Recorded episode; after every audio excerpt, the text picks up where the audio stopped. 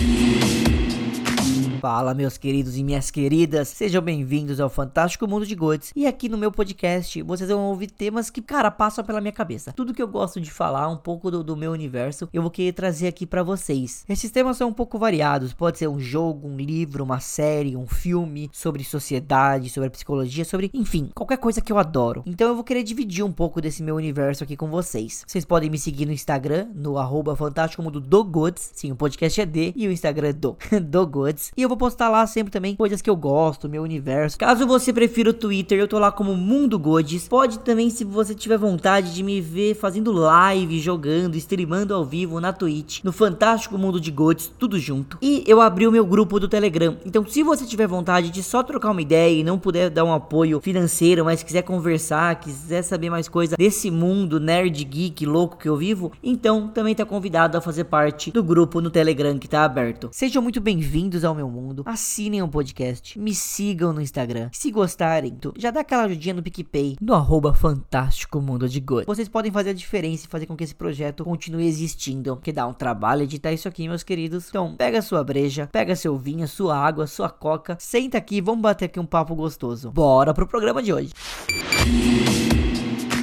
Fala, meus queridos e minhas queridas, estamos começando aqui mais um fantástico mundo de Gods. E no programa de hoje a gente vai falar um pouco sobre esse filme. Um filme, filme polêmico, o filme será que o livro é melhor, o filme é melhor. A gente vai falar hoje sobre o Iluminado e eu trouxe aqui um time fera para conversar um pouco sobre isso. Primeiro, eu queria que se apresentasse aqui a maior lunática e fã e cara, pena que ela não conheceu o Kubrick. Aqui nós temos a Bel ou Petit ou Petote, porque é o Twitter dela e eu nunca entendi esse nome. Olá, boa noite.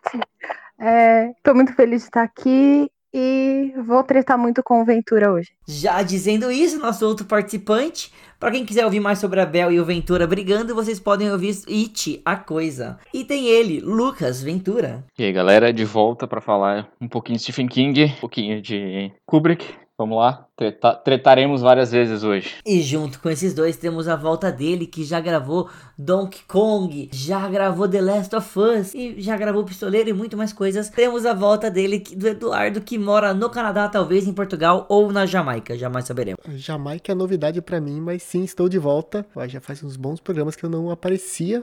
Mas vamos aí falar de um, de um filme que eu vou tentar me manter neutro, pelo menos, aí no meio da disputa entre os dois. Corta a cena, o garoto tá mandando todo mundo a merda. E temos aqui para terminar esse time, ela, a nossa musa do programa, a Bela. e aí, galera, tudo bem? Salve, salve. Salve, salve! É como a gente vai começar esse programa, mandando um salve para você que tá assistindo aqui de boa. E não tá assistindo, está ouvindo. Então é isso aí. Bom, vamos começar aqui falando dele. Eu quero começar dizendo que Kubrick é Kubrick, né, meus queridos? O cara pode fazer qualquer coisa que ele vai ter um jogo de câmera que vai ser sensacional. Então, já fiquei impressionado com isso no filme. Como a câmera do filme, sim, eu estou começando a falar da câmera do filme. Como a câmera do filme me impressionou. Porque ele conseguia colocar a câmera em momento como se a gente estivesse participando das cenas. Então, quando algo acontece no filme, é como se eu tivesse de. Não, não, não que eu fosse só um tele... telespectador atrás da TV, mas eu sou muito mais do que isso. É como se eu estivesse na cena.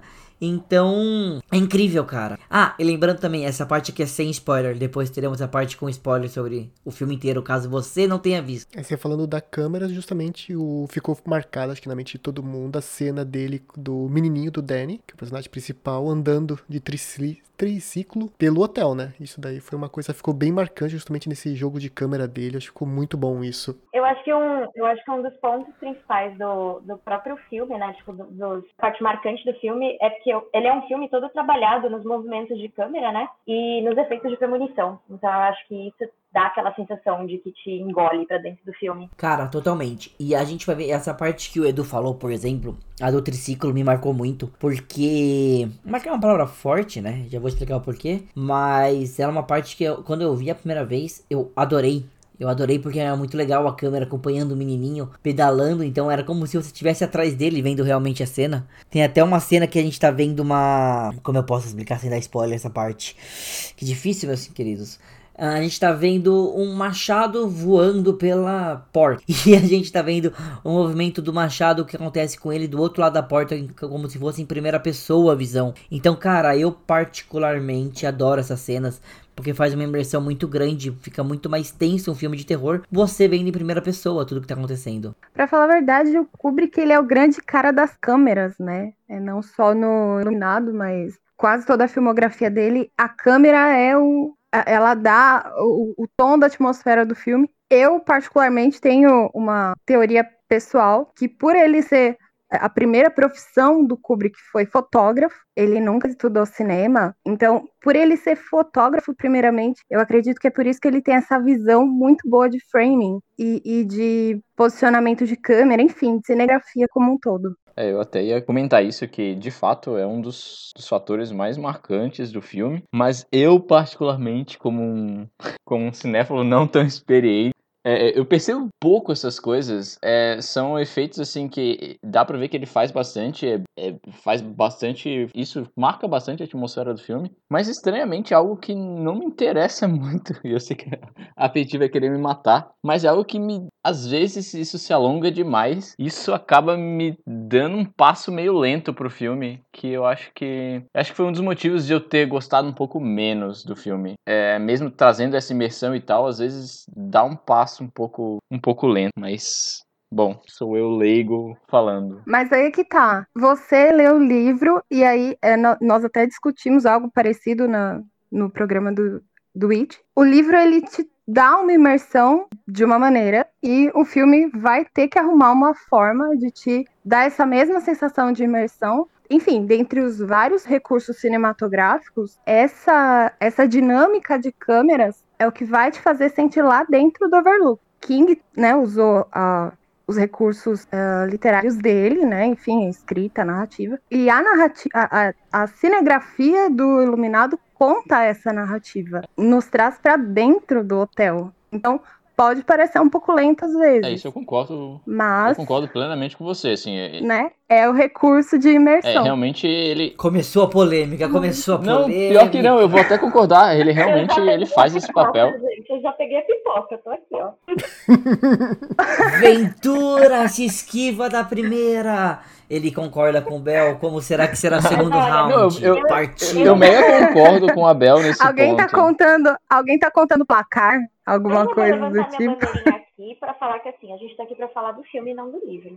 Obrigada. Não, sim. É, então, eu mega concordo com a Bel nesse ponto que ele faz esse papel mesmo e ele faz esse papel super bem. É, ele traz a gente para dentro do hotel e, e, e o efeito cinematográfico de câmeras, ele realmente faz a gente se sentir dentro do hotel, a câmera do, do triciclo. Tem uma cena muito legal que ele tá dentro da, do estoque lá das comidas e a câmera fica de baixo para cima quando ele, quando ele tá preso do lado de dentro também. Assim, a gente se sente dentro do, do Overlook, assim. Eu acho que o, o, o meu ponto não é nem esse. Meu ponto é de fato o passo que, que isso implica, né? Mas eu, não, não é que isso seja ruim, é só que particularmente eu, eu prefiro algo mais dinâmico. É, mas, mas é que você chegou a assistir o outro. A a versão do Stephen King, desse do Iluminado.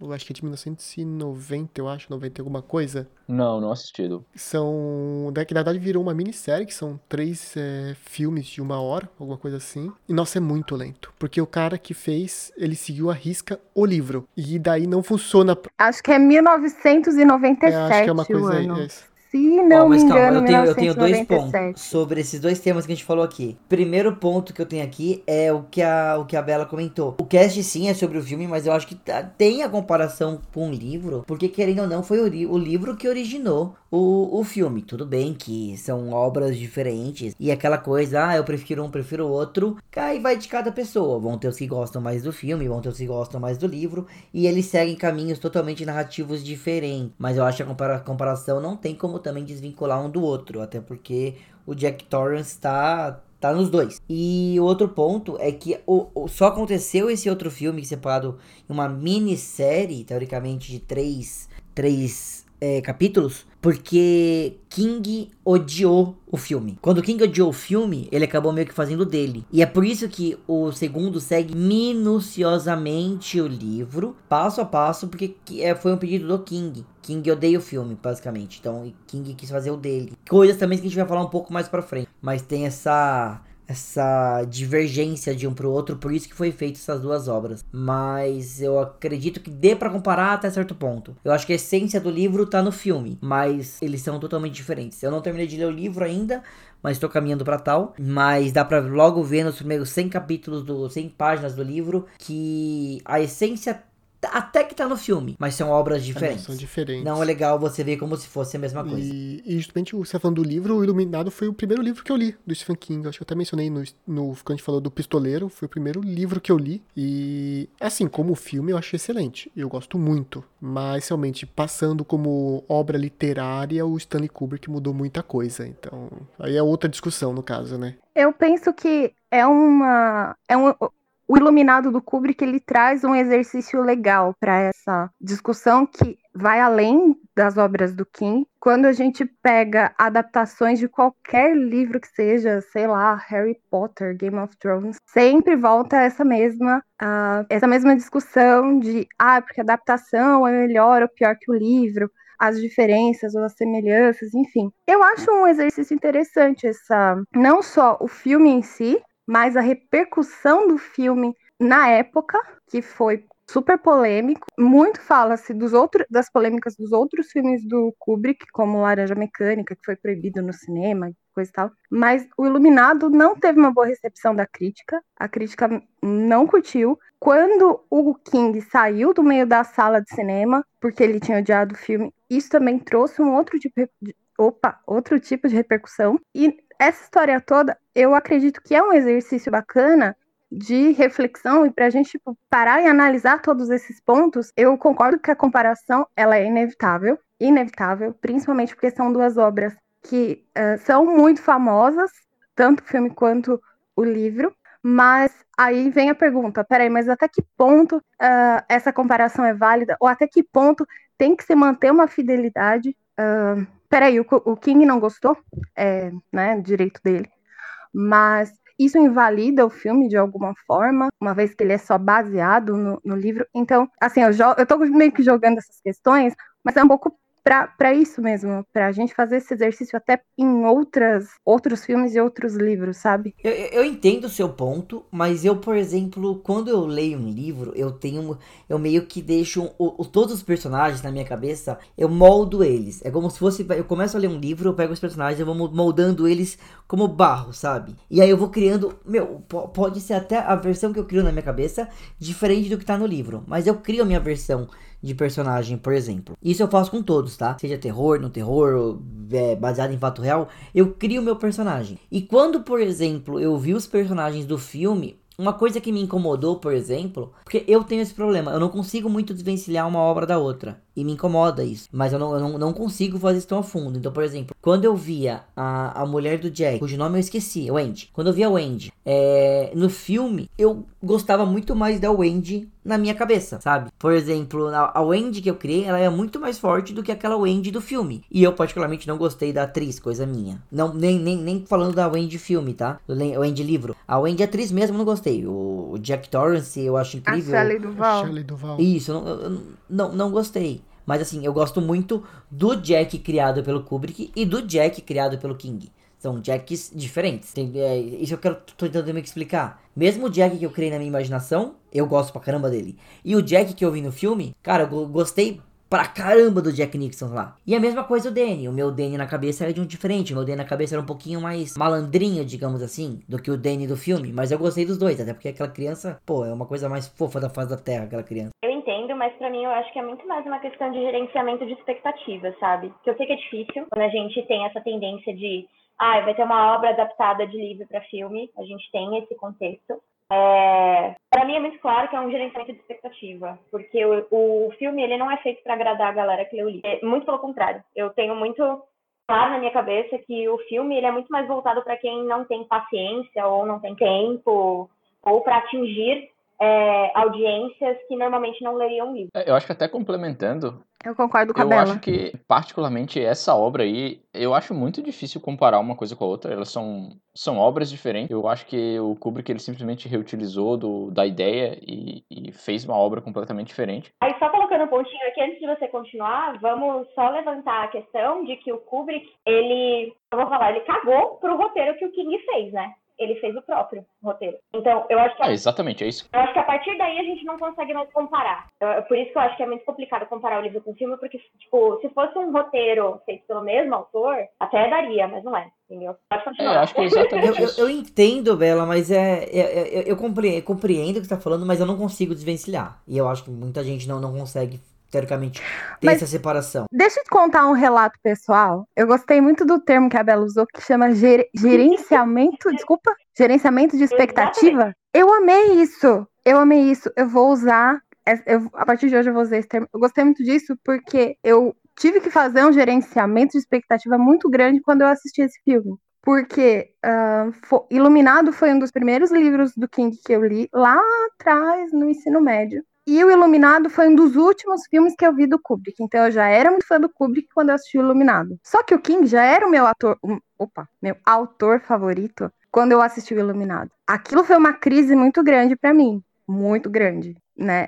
P- Pra mim entrou em conflito, porque são dois caras que eu admiro pra cacete, cada um na sua, eh, na- no seu, né, na sua mídia, enfim, nas suas criações. E o gerenciamento de expectativa foi muito complicado, eu confesso. Foi bem, bem difícil, assim, entender que aquilo era uma outra obra. É, Eu acho que aí tá o fator. E a partir. Não, não, é só concluindo. E a partir deste filme, desse livro e de todo essa, esse gerenciamento de expectativa, foi aonde. Eu amei isso. Foi aonde eu aprendi a dar uma desvencilhada. Peraí, vamos, vamos começar a realmente administrar aí a coisa, porque tem, tem coisas aí do livro que não iam funcionar tão bem na tela. Peraí, mas o, o cara, em questão, o Kubrick, ele tem que ter um pouco de liberdade. ah, criativa e artística para fazer, enfim, se ele quiser uma história dele, pagando os direitos do King para usar os nomes, etc. Pô, só vai. Então, eu acho que também entra isso da liberdade. Eu, eu sou muito defensora de liberdade, liberdade artística. Eu acho que o cara tem que ter. A pessoa que tá lá criando, ela tem que ter um pouco dessa liberdade. Então, a gente tá conversando e eu lembrar disso, dessa época, é muito interessante. Foi a partir do Iluminado que eu tive que aprender a dar uma desassociada. Senão eu ia acabar me frustrando. Ou com o meu autor favorito, ou com o meu cineasta favorito. Não, eu concordo, mas o que eu tô, meu ponto que eu tô levantando é outro. Eu não tava com a expectativa de ser parecido com o filme, a expectativa é da minha cabeça. Mas é essa, Eu quero que sejam os meus é personagens. essa expectativa que eu acho que você tem, tipo, não só você, mas as pessoas têm que aprender a gerenciar quando elas têm um livro que é adaptado para um filme. Porque o, a atmosfera do livro, ela te faz você criar os personagens da forma como você, tipo, absorve conforme as páginas que você vai lendo. Então, o personagem que você cria na sua cabeça, ele nunca vai ser igual ao personagem que, por exemplo, a Bel criou na cabeça dela. E aí vai ser impossível traduzir isso para uma mesma coisa na tela, entendeu? Então, tipo, eu acho que para uma pessoa Não, tudo bem, mas por que que teoricamente. Mas, mas pera, Bela, mas aí eu vou, vou, vou jogar aqui. Você é o chatão. Mas então por que que teoricamente eu tenho que abrir mão do, do ideal? Se eu tô vendo o filme, eu tô vendo o livro, por que que eu tenho que abrir mão do que eu criei pra falar que o deles tá legal? Se eu tenho a Você minha não visão. tem que abrir mão. Mas você não precisa abrir Tem que mão. fazer o que Bel, Entendeu? Mas tem aí. que fazer aí... o que a Bel fez. Que é entender que o que passa na sua cabeça pode ou não é, ser transcrito para a tela. Mas o fato de não, não, não bater com, tipo, do que está sendo colocado na tela, não bater com o que você pensou, não torna o filme pior ou melhor, tipo, são coisas diferentes, entendeu? Então, tipo, Não, mas tudo bem, mas vocês viram que na hora que eu tava falando lá atrás, eu falei, eu gosto dos dois Jacks, por exemplo. Tem o Jack do livro, o Jack do filme da minha cabeça, eu gosto de todos. Agora, no caso, eu não gostei da atriz. Tipo, eu realmente não gostei. Eu achei ela muito. A atriz é, a- muito, a- muito a- fraca. Se você. Muito fraca. Se você compara a pontuação do Jack e o Danny, é, a- até o mordomo, o mordomo que eu esqueci agora, não é mordomo, era o O antigo. cozinheiro. Ai,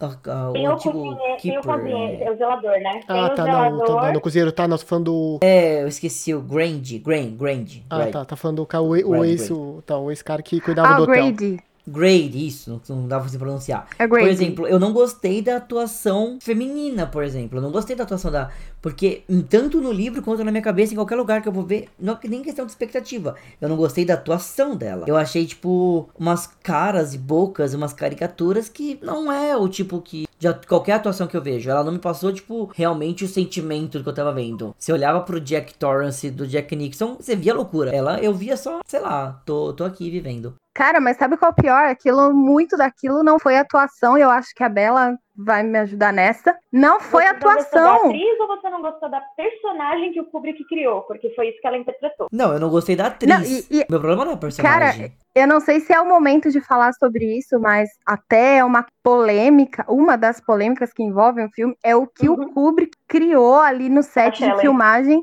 em torno da Shelley Duval. Ele fez um abuso psicológico, vou falar o termo correto, né? Uhum. O cara não é perfeito, paciência. É, ele criou uma- uma- um, um cenário de abuso psicológico na Shelley. As pessoas passavam semanas sem falar com ela. Ele, eu não lembro qual foi a frase exata, que ele gritou no meio do set de filmagem que ela estava atrapalhando todo mundo, que ela era um inútil e não sei o quê.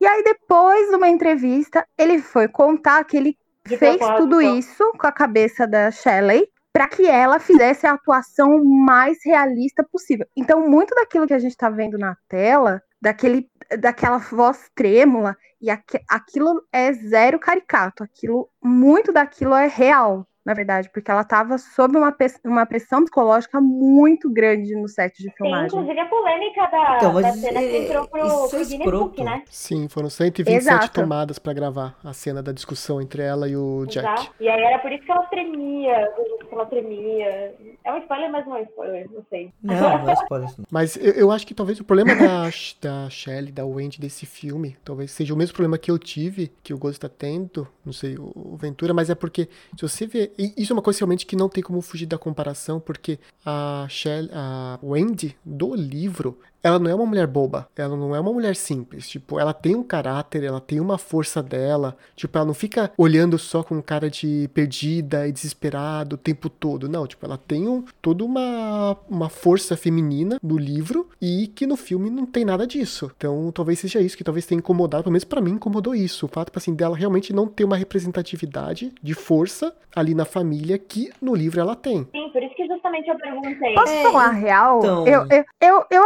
assistindo hoje de manhã para o programa, eu tinha essa mesma impressão, ficava emputecida. É, Eu acho que esse era o único, único ponto que eu concordava com o King, que foi uma Wendy muito misógina. Mas Muito ele fraca elogiava a atriz. etc. Ele falava isso da Wendy, mas elogiava a atriz. Então, sim, mas hoje eu estava assistindo e não passando pano pro Kubrick, mas eu achei interessante ele ter colocado uma mulher tão fraca. A justificativa dele é que uma mulher forte não ficaria casada com um cara como o Jack Torrance que ele criou. Já era lunático, ele já era um- um- uma não, não vou falar má pessoa, mas ele já não era um cara muito legal antes de ir pro hotel.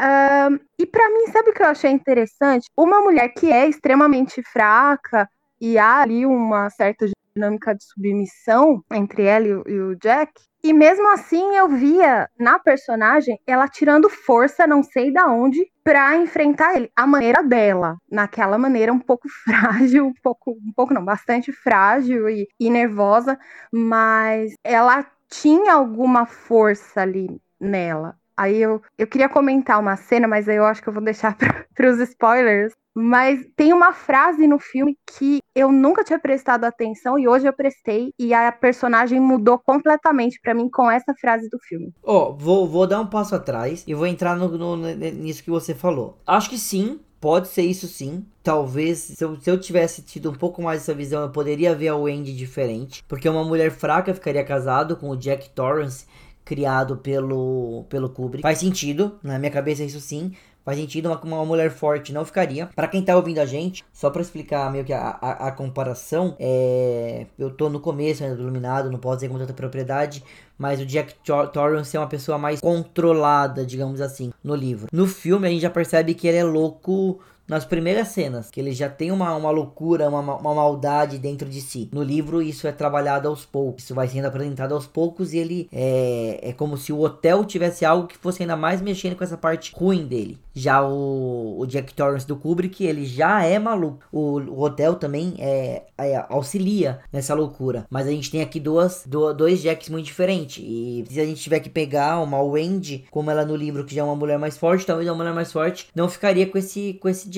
Então fa faz sentido o que você me falou. Talvez se eu tivesse já visto um pouco com essa visão antes de ter visto o filme ou revisse ele mais umas 15 vezes, eu poderia ver com outros olhos. É, até complementando, Gods, é exatamente isso que eu queria comentar. É, são, são obras é, completamente diferentes, assim. Acho muito difícil a gente comparar essas coisas, porque é, o próprio contexto do filme ele é baseado em coisas completamente diferentes, né? O, o Kubrick ele parte de uma de um contexto, uma, um enredo que parte do princípio que as pessoas têm alguns problemas é, mentais, psicológicos, e esse é o terror dele. Ele é um terror psicológico, é um terror que se desenvolve pelo dentro da cabeça das pessoas. E pro King isso não existe. Pro King é o hotel que corrompe as pessoas, o hotel que é o problema. É, tanto que o Jack Torrance ele é uma pessoa normal, não é que ele não, não tem traços de loucura no início, ele é uma pessoa normal. É, é, ele, ele se torna o que ele se torna no final do livro pelo, pelo hotel. Então, só partindo desse princípio, eu acho que já são ideias completamente diferentes. Como é que, como é que cada um deles vai explorar a ideia. O meu ponto lá no início. Exato, mas. O meu ponto lá no início, do que eu tava falando das câmeras e no passo é, não estava nem tentando comparar muito com o livro. É, o que eu achei é que o Kubrick ele usa muito dos elementos cinematográficos e o passo das câmeras e tal. Que eu, eu particularmente acho que a pessoa tem que saber para onde ela tá olhando, para ela talvez ela gostar, talvez ela entender é, o que, que o Kubrick quis fazer. Talvez ela tenha que entender um pouco mais da técnica para ela para ela sentir a qualidade do filme. É um filmaço, com certeza. É o Jack Nicholson, a atuação dele é fantástica. O que ele fez com os personagens é incrível também. Mas eu acho que é, eu para mim eu sou bem leigo em, em, em cinema, é, percebi pouco essas coisas, sabe? Para mim ficou um passo mais lento e um passo mais devagar pelo pelo que ele quis quis fazer. Talvez se eu assistisse mais, como você falou, se assistisse mais duas, três vezes, talvez eu gostasse mais do filme. Eu acho que esse é o meu, meu ponto. É, e eu acho que também tem uma outra coisa que a gente pode citar também do filme. Eu gosto, gostei muito da trilha sonora. A soundtrack que vai acompanhando e deixa realmente tenso junto. E não é aquelas, aquelas soundtracks é, bobinhas, digamos assim. Quando eu digo bobinha, eu digo você sabe que ai, vai acontecer algo. Não, é, é, ela, já, ela já vem com força. Não é como se ela fosse crescendo, ela já chega forte. Então, e eles trabalham muito, acho também no filme, com silêncio. Tem uma cena, por exemplo, também na spoiler, o Jack tá numa parte da cozinha. Não vou dizer que parte, não vou dizer porquê.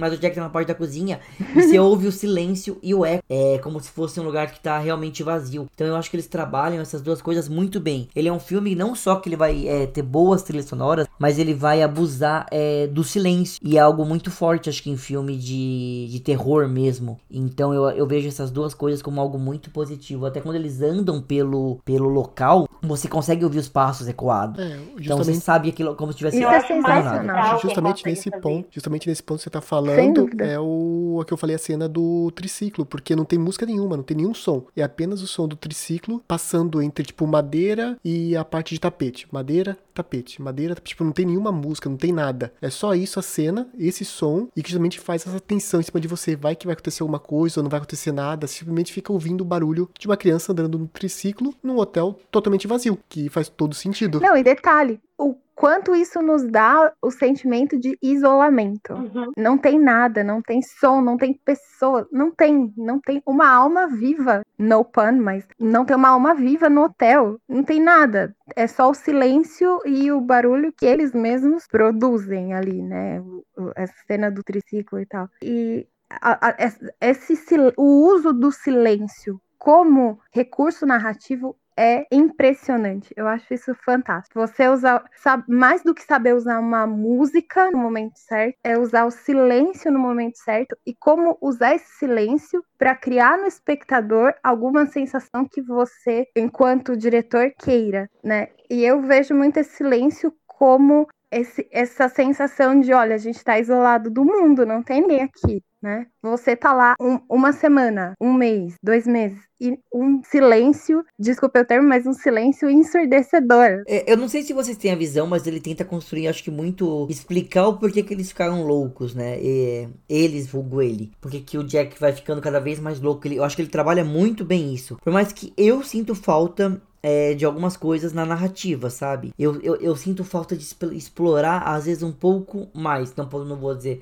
vamos focar só no filme agora, porque o livro eu também não terminei de ler, então é muito fácil eu falar do começo que ele nem chegou no hotel. É tranquilão eu falar de algo que eu não li. Mas do filme eu, eu, eu, eu queria ver, às vezes, tipo, eu sinto que do nada as coisas são aceleradas. Nossa, eu super concordo. Porque É, eu, ia, eu ia dizer exatamente eu, eu, isso. eu, não, eu não. Eu não sei porquê. E isso, gente, de verdade, não, não é do, do livro, porque eu não li essa parte no livro. Eu li o começo feliz no hotel, só a parte quando eu parei de ler. Mas eu, eu sinto que do nada eles. É, talvez trabalhar um pouco mais, sabe? A, a solidão deles lá. Não, não sei, não sei. Quiser me completar aí, Ventura? Não, é, eu super concordei. Eu comentei isso até com, com a Petit ontem. Eu senti que ele surta do nada, assim. Ele tá em 8 e vai pra 80, dois minutos de filme, sabe? Eu senti muito que faltou, e eu, eu acho que isso é por causa. Porque eu entendo um pouco disso, mas eu senti falta de explorar mais o isolamento deles, que provavelmente ele fez de fato por outros recursos cinematográficos, como a, como a Petit falou e a Bela também. Deixa que eu só é fazer uma piada. mostrar- Você entende muito do quê? De surtar do nada?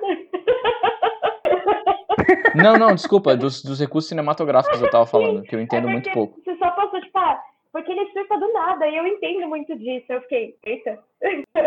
Não, eu, eu não entendo muito disso, eu acho que eu falei, não... Mas enfim, voltando, é, o que eu, que eu queria comentar é que, pra mim, particularmente, ele surtou do nada, e o que eu acho que, que aconteceu é que eu simplesmente não entendi, eu, digamos, assisti errado, que ele usou vários outros recursos que eu não percebi porque eu não tava prestando atenção, por exemplo, é, o, o tempo que ele mostrou lá entre as cenas, ele vai contando o tempo, é a trilha sonora, o silêncio, é, os próprios, o próprio início do filme, né, que são três minutos dele botando crédito e, e um carrinho caminhando. Então talvez ele usa dessas formas pra tentar explicar o surto e eu não entendi. Pra mim ficou bem 880 ele surtando misteriosamente. Isso foi o acho que eu, que eu queria reforçar que eu, provavelmente é a impressão que o God, o God teve também. Eu até entendo o porquê dele surtou. Tem uma parte também que eu não vou dar, não vou falar agora, que é mais na parte de spoiler, que fica mais claro mais, mais pra frente. É, é, foi, foi- é, uma, é uma cena, eu acho que é a cena que eu mais gostei do filme inteiro, mas eu vou deixar pra um pouco mais pra frente. Foi onde que, eu, que me, me captou e falou assim, cara, ele tá surtado. Mas me, me, me deu só vontade de ver mais, mais cena de tipo. Eu não sei explicar direito, mas mais cena de convívio deles lá. Acho que é algo meio assim, sabe? É que eu aí que acho que entra realmente na questão do, da mídia que foi usada, que é o, foi um filme. Então o filme você tem um limite de tempo pra usar, que nem o até comentei do outro filme, né, a minissérie de três episódios. O cara gasta quase uma hora só pra mostrar como que a família antes de ir pro hotel, antes eles ficarem isolados no hotel. Então, tipo, gasta um tempão pra explicar todos esses, esses pontos, esses pequenos detalhes que mostram no livro, logicamente, né? Mas que no, li- no filme você não consegue fazer isso, você não consegue gastar tanto tempo com uma parte que, por mais que seja importante para a história, no geral, né? Você não vai conseguir gastar tempo nisso, porque o ponto principal do filme é o hotel que está atormentando a família. Então Não, ele mas teve que isso meio, aí acho eu que dar uma falar, meio que o um Kubrick colocou isso, mas o Kubrick coloca essa parte, essa uma, uma explicação do que tem no livro, por exemplo, do que, de quem é o Jack. Kubrick coloca genialmente numa cena de 5 minutos e você nem entendeu como isso aí tá lá e ele coloca e é incrível. É, eu imagino que não, não dá, não dá para colocar mesmo, e se colocasse ia ficar de é meio desconexo, sabe? Colocar um filme de esse filme de 6 horas, sabe? Então não, não, não daria. É, Bel, você ia comentar antes? Desculpa, comente, comente aquela hora. Não, não, eu, eu que peço. É, eu só queria. É, é é meio palestrinha isso que eu vou dizer, mas eu queria fazer uma contextualização meio que ah, histórica dentro do movimento cinematográfico. O que acontece? O Kubrick, ele vem como uma.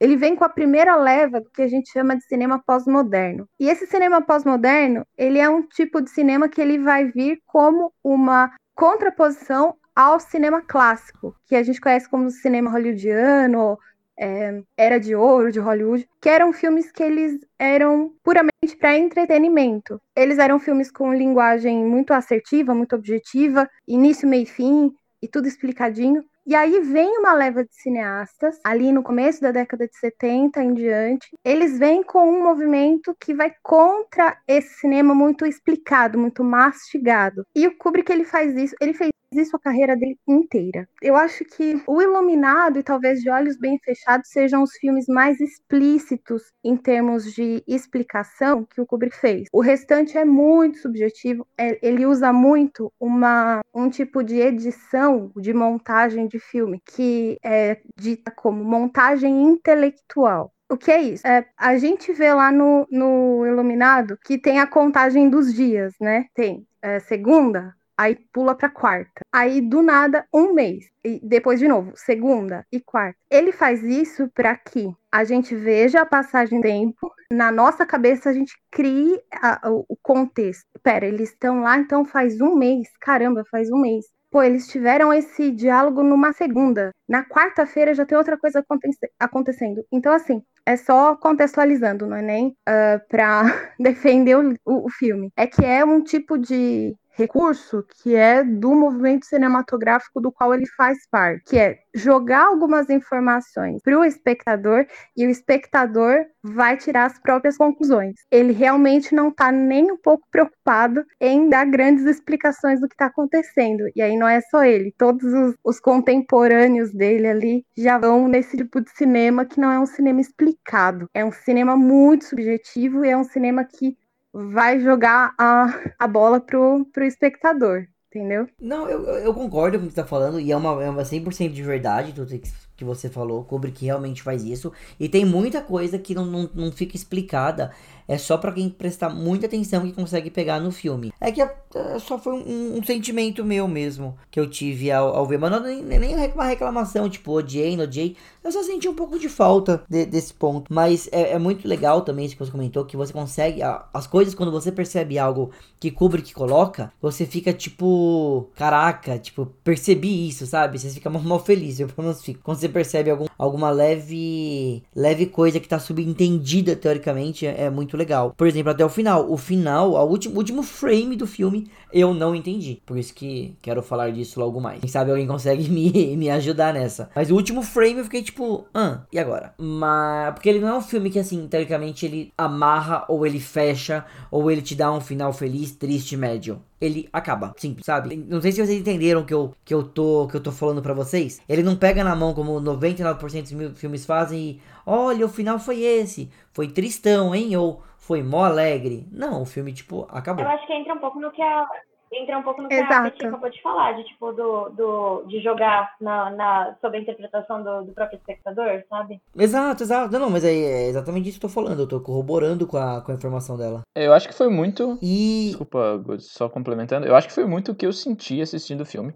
É, eu não não tô eu não não sou é, muito estudioso de, de cinema e eu foi exatamente a sensação que eu tive eu acho que se eu tivesse mais experiência ou é, visse mais esse tipo de filme talvez eu entendesse melhor. Eu acho que foi o que o comentário que eu fiz antes. Talvez se eu assistisse mais vezes ou se eu tivesse mais prática com esse tipo de técnica eu teria achado o filme melhor. Mas de fato é, eu senti muito do que a Petit falou é, no filme assim várias coisas jogadas que, que a gente tem que assimilar e juntando a informação, mas você, como você nunca viu aquilo na vida, você não consegue juntar a informação direito, porque você não sabe o que ele quer dizer. Você precisa tentar entender o que o, que o diretor quis fazer na hora, juntar a informação, tipo, ah, ele quis fazer isso por esse motivo, ou por esse motivo, e para mim não, não ficou claro, sei lá. Mas eu não, eu particularmente eu não acho que você tá errado. Mas sabe o que é interessante? Porque eu acho que a gente tem que partir do ponto de vista ou do, da premissa, né, que a grande maioria tem esse mesmo tipo de interpretação, porque, tipo, não somente as pessoas, pelo menos, que eu conheço hoje, que tem todo esse contexto, tipo, tudo isso que a Peti acabou de falar agora, pra mim é novidade, assim.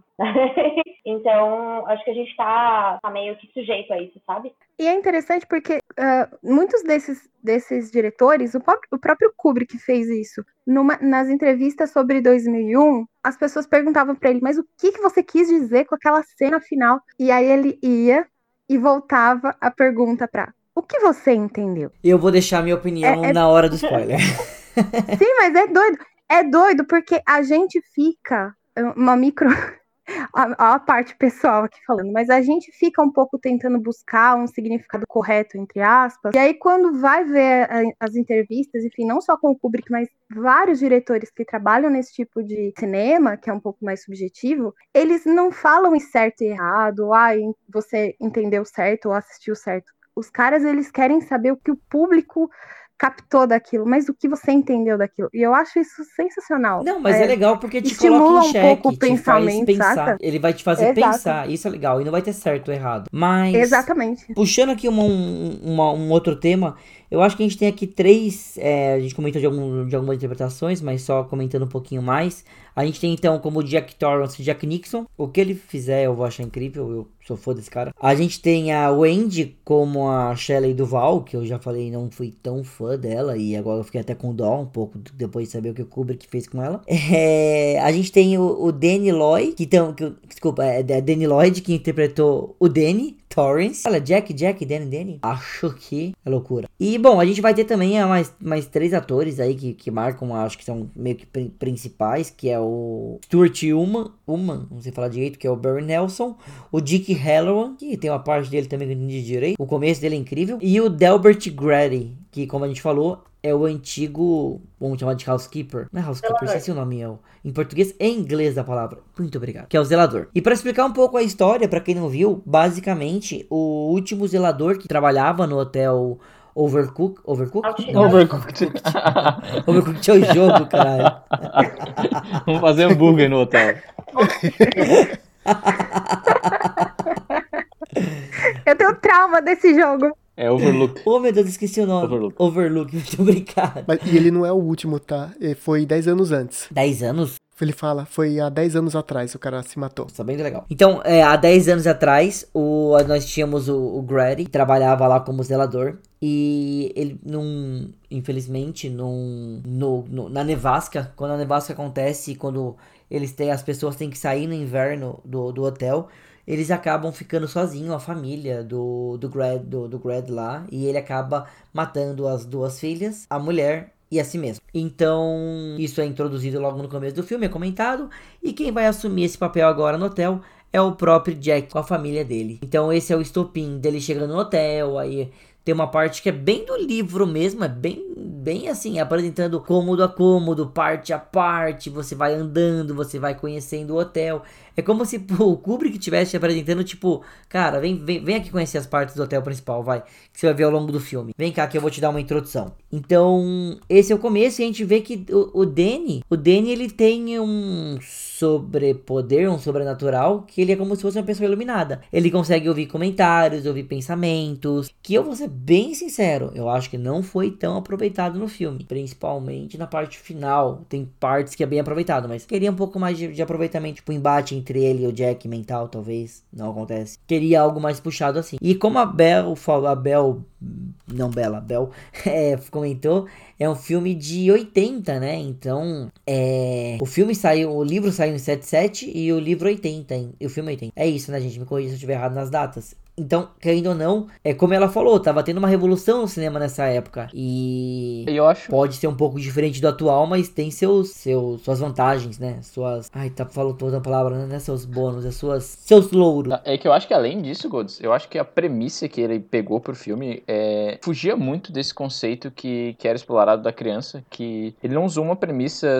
usou um pouco do sobrenatural, mas ele usou uma premissa mais de um terror psicológico loucura mesmo, do que o, o, o sobrenatural que o King usa como recurso dele, né? Então eu acho que não era tão interessante eles explorarem o superpoder do, do Danny, né? É, assim, era muito mais, fazia muito mais sentido usar o Jack como uma pessoa louca e assim, é, o que vinha com isso, do que explorar o, o sobrenatural mesmo das coisas, sabe? Cara, vou ser bem sincero. Eu acho que ele poderia tirar essa característica do Danny e o filme ia continuar bom, de verdade. Ia ser, ia, ia ter mais talvez um enfoque no Jack, mas ia continuar bom o filme. É, honestamente, pra mim foi um pouco de fanservice, assim, eu também achei um pouco desnecessário. É, tirando uma única parte também que vai entrar no spoilers, que é a parte que ele comunica indiretamente com o cozinheiro lá, mas além disso, podia ser bem, bem descartado também, eu acho. Bela, Be- Bela agora. Bela, você ia falar antes? É, não, então, é porque eu inclusive vi, e aí galera dos livros aí me corrijam se estiver errada, e o fato do, do Kubrick não focar muito nessa parte do sobrenatural foi uma das coisas que irritou, uma das muitas, né, coisas que irritou o, King- o Stephen King. Ah, são muitas. Essa foi uma delas. A outra foi o modo como o Jack foi, foi apresentado. Porque é que a gente comentou, acho que isso um pouco mais no, no cast de, de, de It, a coisa. Mas a, a Bela e o, e o Ventura podem, podem me corrigir também. Até o, o Edu também pode falar que gravou o Pistoleiro, o Stephen King sempre se coloca nas escritas dele. Então talvez ele se sentiu meio que ofendido, sabe? Quando ele viu o Jack dessa maneira. Às vezes ele olhou e falou assim, pô, o Kubrick tá falando que eu sou assim.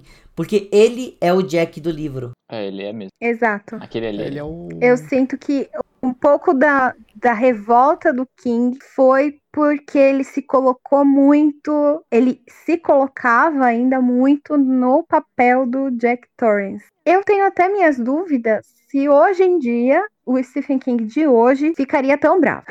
Se o filme fosse lançado hoje, eu não acho que ele ficaria com tanta raiva, não. Porque, olha só, o, o filme ele é de 1980. E aí o Ventura pode me corrigir se eu estiver errada, mas o King, eu acho que ele estava começando a tentar se reabilitar do álcool e, e das, das drogas. Algo assim, era muito recente. Ele ainda estava num processo um pouco complicado em, em, um nível pessoal, né? Eu não sei se hoje, se o, se o Iluminado fosse lançado hoje, do jeito que ele é, se o, o King ia ficar tão bravo, não. Não, pode ser que não. Mas eu acho que ele, um dos grandes motivos que ele odiou o filme, é minha, minha, minha opinião pessoal, tá? É porque é, tem uma matéria falando que ele saiu logo no começo do, do filme, quando ele começou Foi. a ver.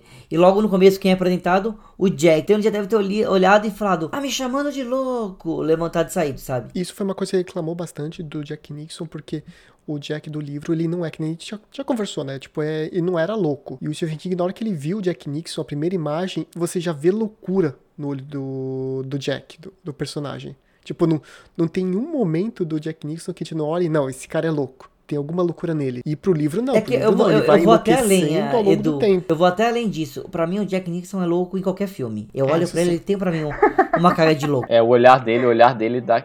Ele é o olhar ótimo. dele transmite aquela loucura interior, né? Eu sinto isso também. Mas é, eu acho que é exatamente isso, assim, sabe? É, eu, de todos os livros que eu li do Stephen King, é, tirando o livro que ele se coloca no filme, o Jack Torrance é o personagem mais próximo do Stephen King que eu já li dele. Eu, foram 50 livros. E o Jack Torrance, assim, pra mim ele é um espelho do King em infinitos aspectos, no livro pelo menos. E pode ser provavelmente por isso que ele incomodou tanto o King, né? Que passou do conceito do hotel corrompendo o personagem pro conceito do personagem é louco e ele tem problemas psicológicos. Eu acho que isso pro King deve ter sido bem marcante. Faz sentido, faz sentido, de verdade pra mim. E um, um outro tema também que a gente pode comentar, eu acho que a, Só, que a desculpa, Bel pode. deixa eu- só pra confirmar a informação, que eu acho que foi a Bel, que acabou de falar. Agora não sei se foi a Bel ou a Bela, é muito nome na cabeça.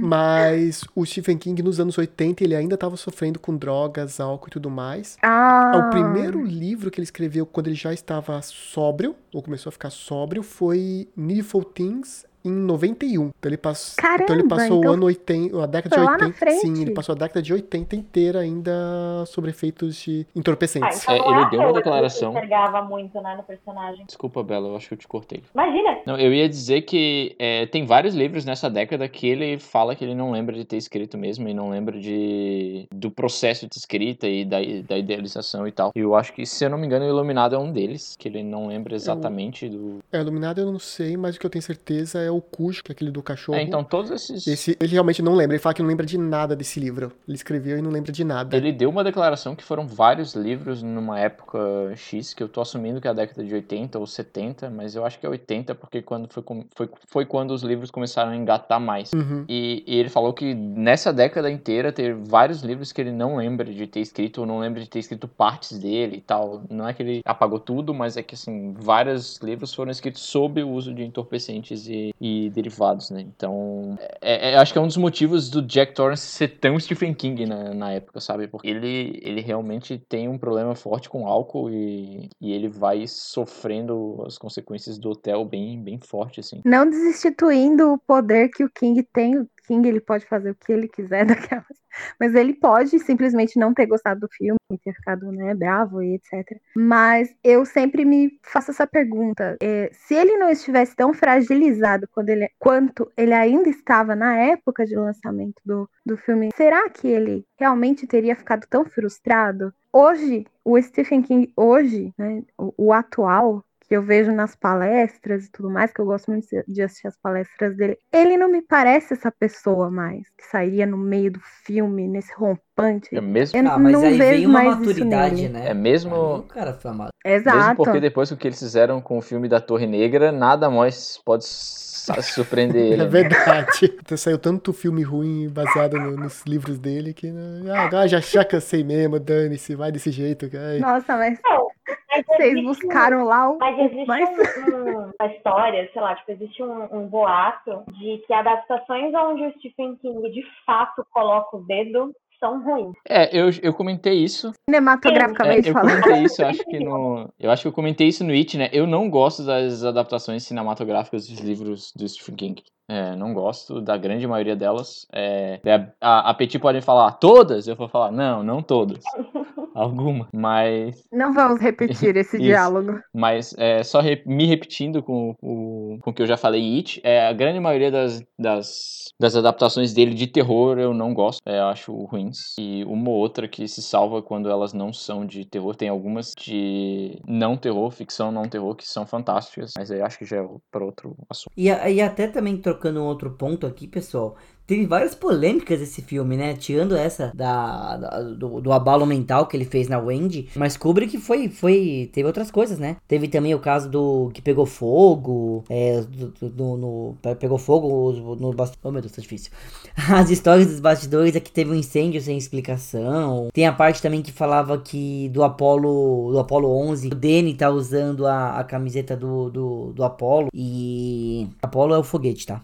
E daí falaram que foi isso tudo aconteceu porque o Kubrick que fez a filmagem do do homem pisando na lua. Então, tem várias teorias por trás desse filme, né? Eu acho que a Petit pode falar até melhor que eu. Rapaz, vou te confessar que essa do incêndio pra mim é novidade, viu? É, foi um Não sabia disso. prejuízo de 2,5 milhões. Que foi, por sorte, era quando estavam acabando as Rapaz, eu não gravações sabia disso, não. e o incêndio atingiu o estúdio. É, o que eu sabia Gente, eu não sabia. Olha, estou descobri isso agora. de, de histórias de bastidores é muito voltado pro próprio Jack Nicholson, que ele não saía do personagem. Então, nos bastidores, parecia tipo, que era uma loucura. Ah, pelo amor de Deus, que é isso?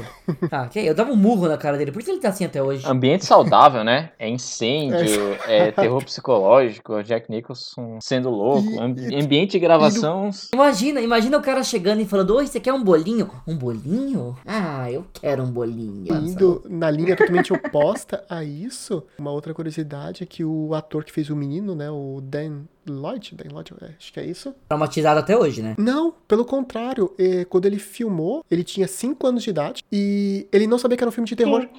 É, quando fizeram a cena, todas as cenas, tipo, se você vê, eu acho que tem uma cena no filme todo que o Dan tá junto com o Jack Nixon, no, no mesmo, da mesma cena, com o Jack Nixon louco, mas eles estão muito longe. E pro Dan, é, sempre foi uma questão de. Foi um drama. Eles fizeram todo um esquema de proteção do menino, tipo, uma sala especial pra ele, pra ele poder brincar e tudo mais, pra ele não sofrer com o filme, com o terror. Tanto que ele só foi ver o. Aí, enquanto isso, É, o Kubrick apavorando com a cabeça do, do Jack Nicholson Jack Nicholson da e Shelley Duval. Duvall. Totalmente. E tanto que o Dan Lloyd só foi ver o filme com 16 anos. Ele nunca viu o filme até então. Nunca tinha visto o filme até então. Caraca, mano. Agora, essa questão do, do suéter do Apollo 2, eu, sinceramente, eu não sei qual foi a intenção, mas eu sempre levei como uma piada. Todas as vezes que eu assisto, eu olha lá o Kubrick rindo da cara de quem tem essa teoria da conspiração de que foi ele que filmou, né? Eu vejo, é uma visão pessoal, tá, gente? Não é canon, mas eu sempre rio um pouquinho por dentro, olha lá. Porque é uma, um, um suéter que é bem, é bem icônico, ele aparece mesmo. Assim, a câmera, ela filma de frente o suéter como Apollo 2, assim. Não, não, é pra aparecer. É pra aparecer. Aquilo lá. É totalmente pra aparecer. Eu levo como uma piada interna, assim, um, um, um risinho do Kubrick. Ele, ah, vocês acham que fui eu que filmei? Então aqui, ó. Até Olha eu só, percebi isso. talvez usando também um. Será que não pode ser também uma questão de que a gente tem hoje que aparece Coca-Cola, porque a Coca-Cola tá aparecendo pra. Como é que fala? Dar dinheiro pro filme? Porque essa foi na época, se não, se não me engano, posso estar errado, que a NASA começou a vender merchandise pra poder justamente é, continuar pagando todos os voos, todas as pesquisas deles. Isso faz todo sentido. Eu pensei nisso hoje. Hoje, literalmente, que foi quando eu assisti, né, pra gravar. Porque eu não sei se vocês sabiam, mas tem um filme que é o meu filme favorito do Kubrick, que é de 75, se não me engano, que chama Barry Lyndon. E o Kubrick, muito maluco, ele queria filmar cenas internas no escuro, luz de velas, só que ele não queria usar iluminação. Ele queria porque ele queria usar iluminação natural. E a NASA desenvolveu e emprestou para ele algumas lentes que eles utilizavam para uh, fazer captação de imagem, enfim, do céu, né? Então são lentes que elas têm uma abertura muito grande para poder captar imagens no escuro. E eles emprestaram essas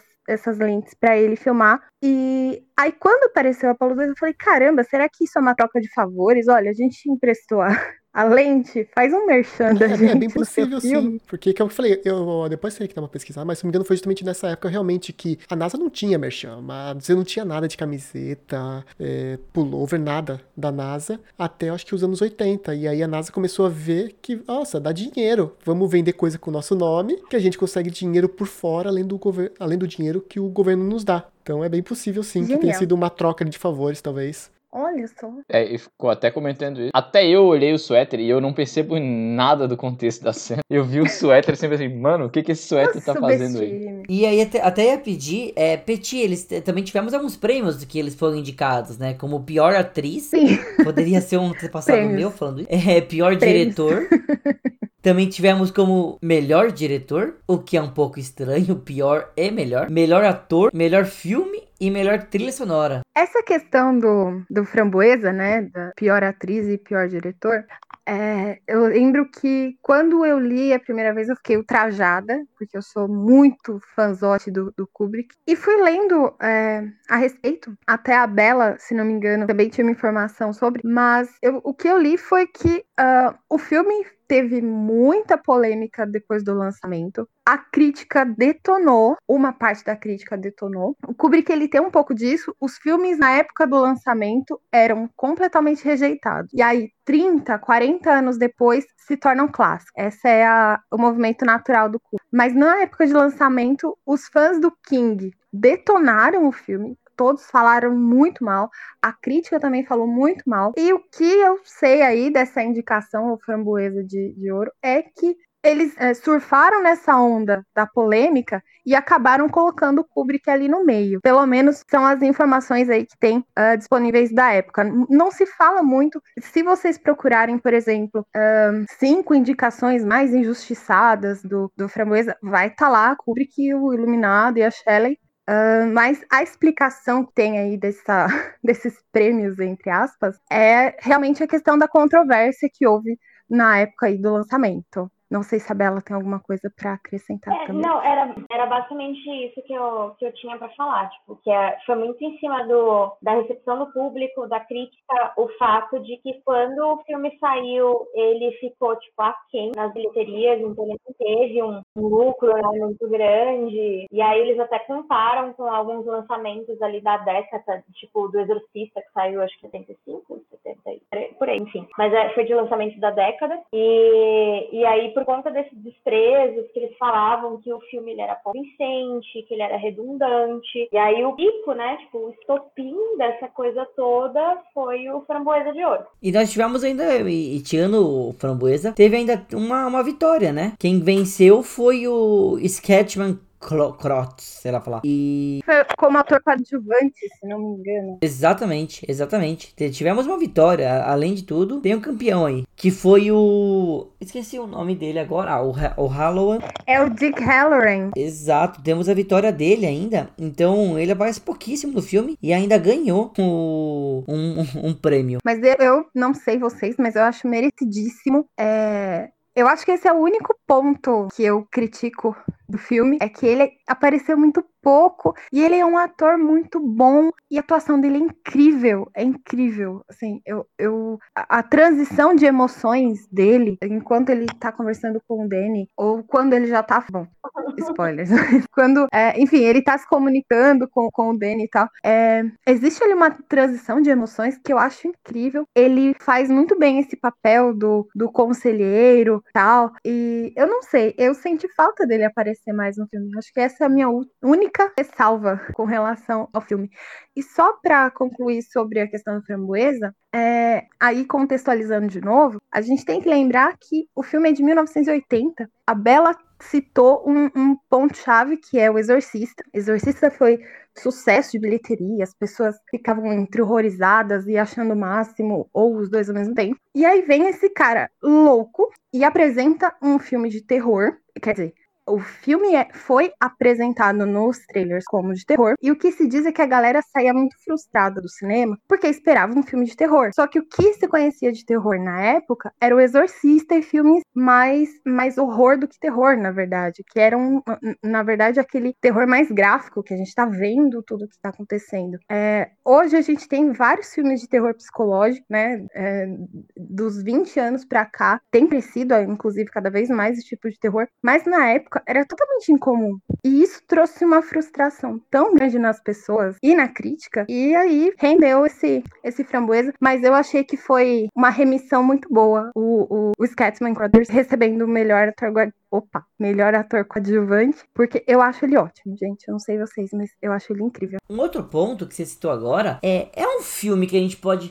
Terror, para mim, teoricamente, é um filme que tem que me dar medo. Vocês tiveram medo em algum momento do filme? Porque eu tive incômodo, mas não medo no filme. Foi o que me assustou. Pra mim tem, tem é, terror tem diferentes nuances, né? Eu acho que ali é muito mais um terror psicológico. Eu ficava muito mais. O, o meu incômodo mesmo era muito mais o que ele ia fazer com ele, com com a família, o que o Jack ia fazer com a família. Mas em nenhum momento foi tipo, oh meu Deus, essa cena me. Não, nenhuma cena foi tipo, sabe aquele, aquela fechadinha de olho? Que você quer ver, mas você tá pronto se tiver um susto muito grande fechar o olho. Eu não tive. Você não ficou se sentindo. Você não se sentiu mal pensando, se colocando na, na, na nessa situação de estar tá num hotel, um monte de neve soterrando não, as estradas e você tá não. tá preso. Né? Eu fiquei. Sério? Eu juro que não. Eu fiquei mal porque, tipo, a solidão me incomodou dele. Mas só. Então, mas não por causa eles estavam lá. Eu tenho, eu tenho dois pontos. Eu tenho o ponto de quando eu assisti a primeira vez o filme, e eu devia ter uns 14 anos, provavelmente. Talvez. Ah, o Jovem Edu. Então. E nessa época, realmente, eu senti medo do filme. Somente da cena da. Tem duas gêmeas que estão no, no hotel. Sem dar muitos spoilers, mas tem duas gêmeas. Essa cena me dava muito medo. A cena também de um, de um quarto específico que o Danny entra também. Na verdade, nem ele entrando, né? O pai dele entrando, o Jack. E agora, assistindo esse que assisti essa semana, realmente é mais essa aflição, esse negócio de estar tá sozinho, sem ninguém para te ajudar. Já começa a pensar, putz, mas como é que eu faria agora? O carro estragou, a nevasca tá caindo, o que, que, que dá para fazer? Tipo, já é realmente essa pressão da, de estar isolado e você saber que você, mesmo que você peça ajuda, a ajuda vai demorar muito para chegar. Tipo, não é uma coisa que vai chegar daqui cinco minutos. Então, acho que tem todo esse. Realmente, aí vira uma coisa mais psicológica do que realmente o terror de susto. Então, eu acho que nesse ponto, acho que foi um dos fatores que me fez não conseguir é, me identificar tanto com o filme, que eu não sinto essa, esse, esse terror psicológico, essa aflição de estar num hotel muito grande, isolado do mundo e blá blá blá. Sei lá, é, para mim é algo normal, sei lá. Você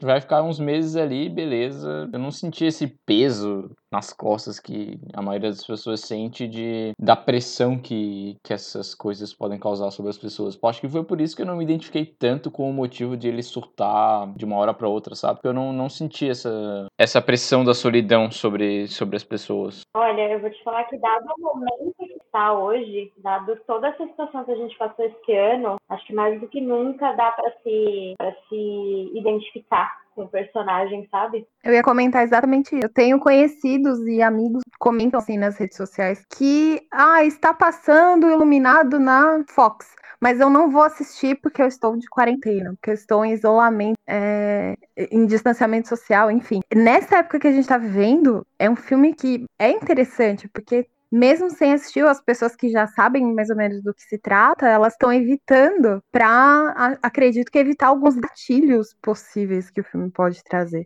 Eu sou claustrofóbica, então.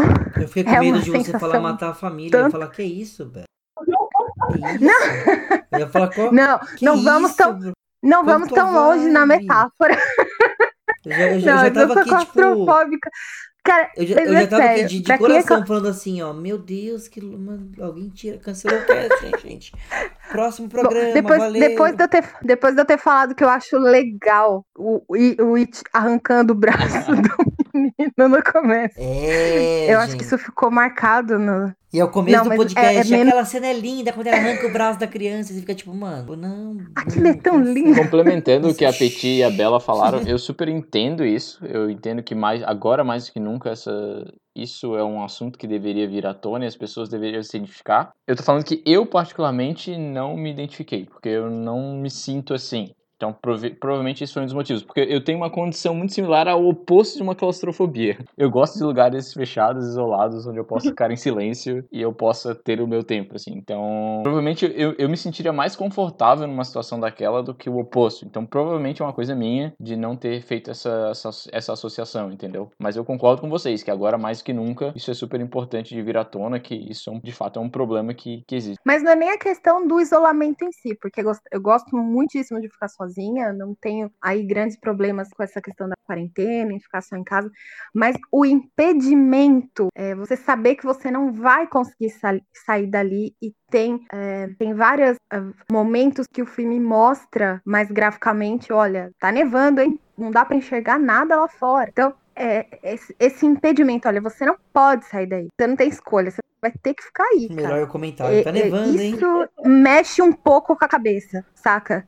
Eu, ó, eu acho que é ó, é bem tá isso. fechando as estradas, viu? Não tem telefone. Não tem telefone. Sério, sério. O que você vai ficar fazendo aí? Não, nada. Era, eu só tava, tipo, realmente externalizando meu desespero. Do tipo, gente, é porque, sei lá, eu penso que até pro ano de 1980, na época lá, tipo, a gente não tinha tanto esse, essa dependência, né, de contato que a gente tem hoje. Então, tipo, talvez lá atrás, essas nevascas, essas coisas que deixavam a galera meio ilhada, era até que ok, dava pra sobreviver. O pessoal vivia o quê? De, de jogo de tabuleiro, para se divertir e tal. Hoje em dia que a gente tem esse apego muito grande com conexão a longa distância e tal, tipo, só de pensar de, meu, não vai ter telefone, não vai ter, tipo, sinal, nem nada, dá pra deixar várias pessoas doidas. É, não, eu acho que realmente é o que a Bel falou de, tipo, uma coisa que nem, eu realmente, eu gosto de ficar em casa, gosto de ficar tranquilo, mas foi no momento que começou a pandemia e falou, você não pode sair, tipo, dá um clique na cabeça e você fica, como assim eu não posso sair? Não, não, mas agora eu quero sair. Eu, antes eu não queria, porque simplesmente não queria, não, não, não me senti. Mas agora que você tá falando que eu não posso, dá um clique, tipo assim, quer dizer que eu vou ficar agora parado aqui, travado dentro de casa. Eu acho que é a mesma coisa com o hotel. Tipo, não é que eles têm que ficar lá porque eles querem ficar, não, é porque realmente eles não podem sair. Eles não podem. Enquanto no.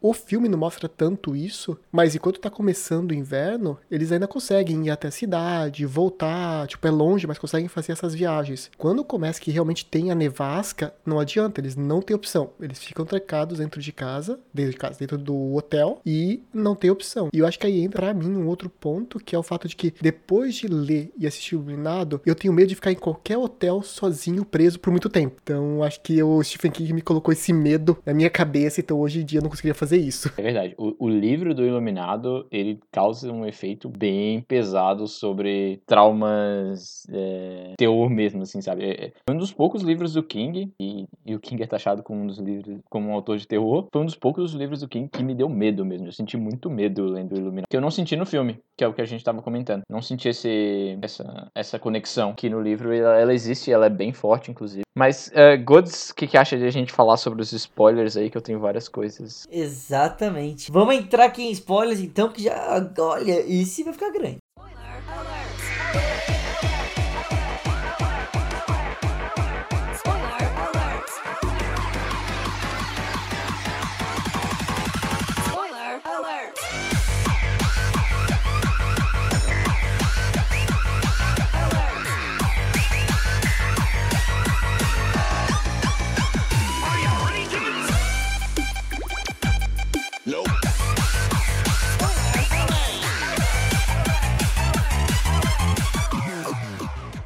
Entrando em spoilers, meus queridos, meus queridos, eu quero comentar. Eu, aqui, spoiler, quando a gente vai entrar em spoiler, é, não tem ordem. Então a gente pode falar começo, meio, fim. É sempre bom seguir uma ordem, mas eu não vou seguir a ordem agora. Eu vou comentar da coisa que mais me, me chocou a, a cabeça por causa do livro. E quando eu me toquei no filme, quando, quando apareceu no filme, eu fiquei muito triste de descobrir isso. Que é o é, é, Redrum, é, Redrum, algo assim, Redrum. É, Redrum, Redrum mesmo. Eu fiquei muito chateado, porque isso aparece muito no livro. Em nenhum momento eu fico assim, meu, o que, que é essa palavra?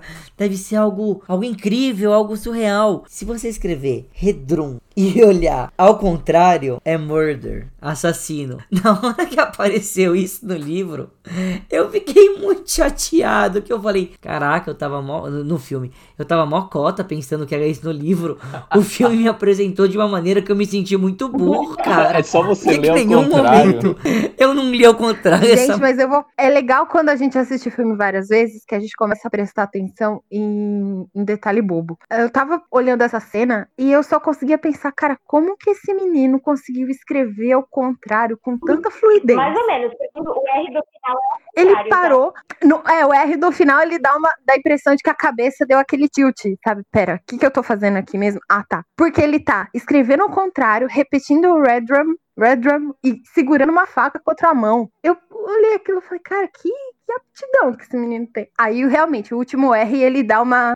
Ele dá uma entortada ali. Mas Mano, até mas ali é, ele é tava indo genial. super bem. É genial. É tipo, quando na hora que eu me toquei, eu juro, eu parei, eu levantei, eu peguei o livro, eu pausei, eu pausei o filme. Eu peguei o livro e falei, não pode ser, não pode ser, não pode ser, não pode ser.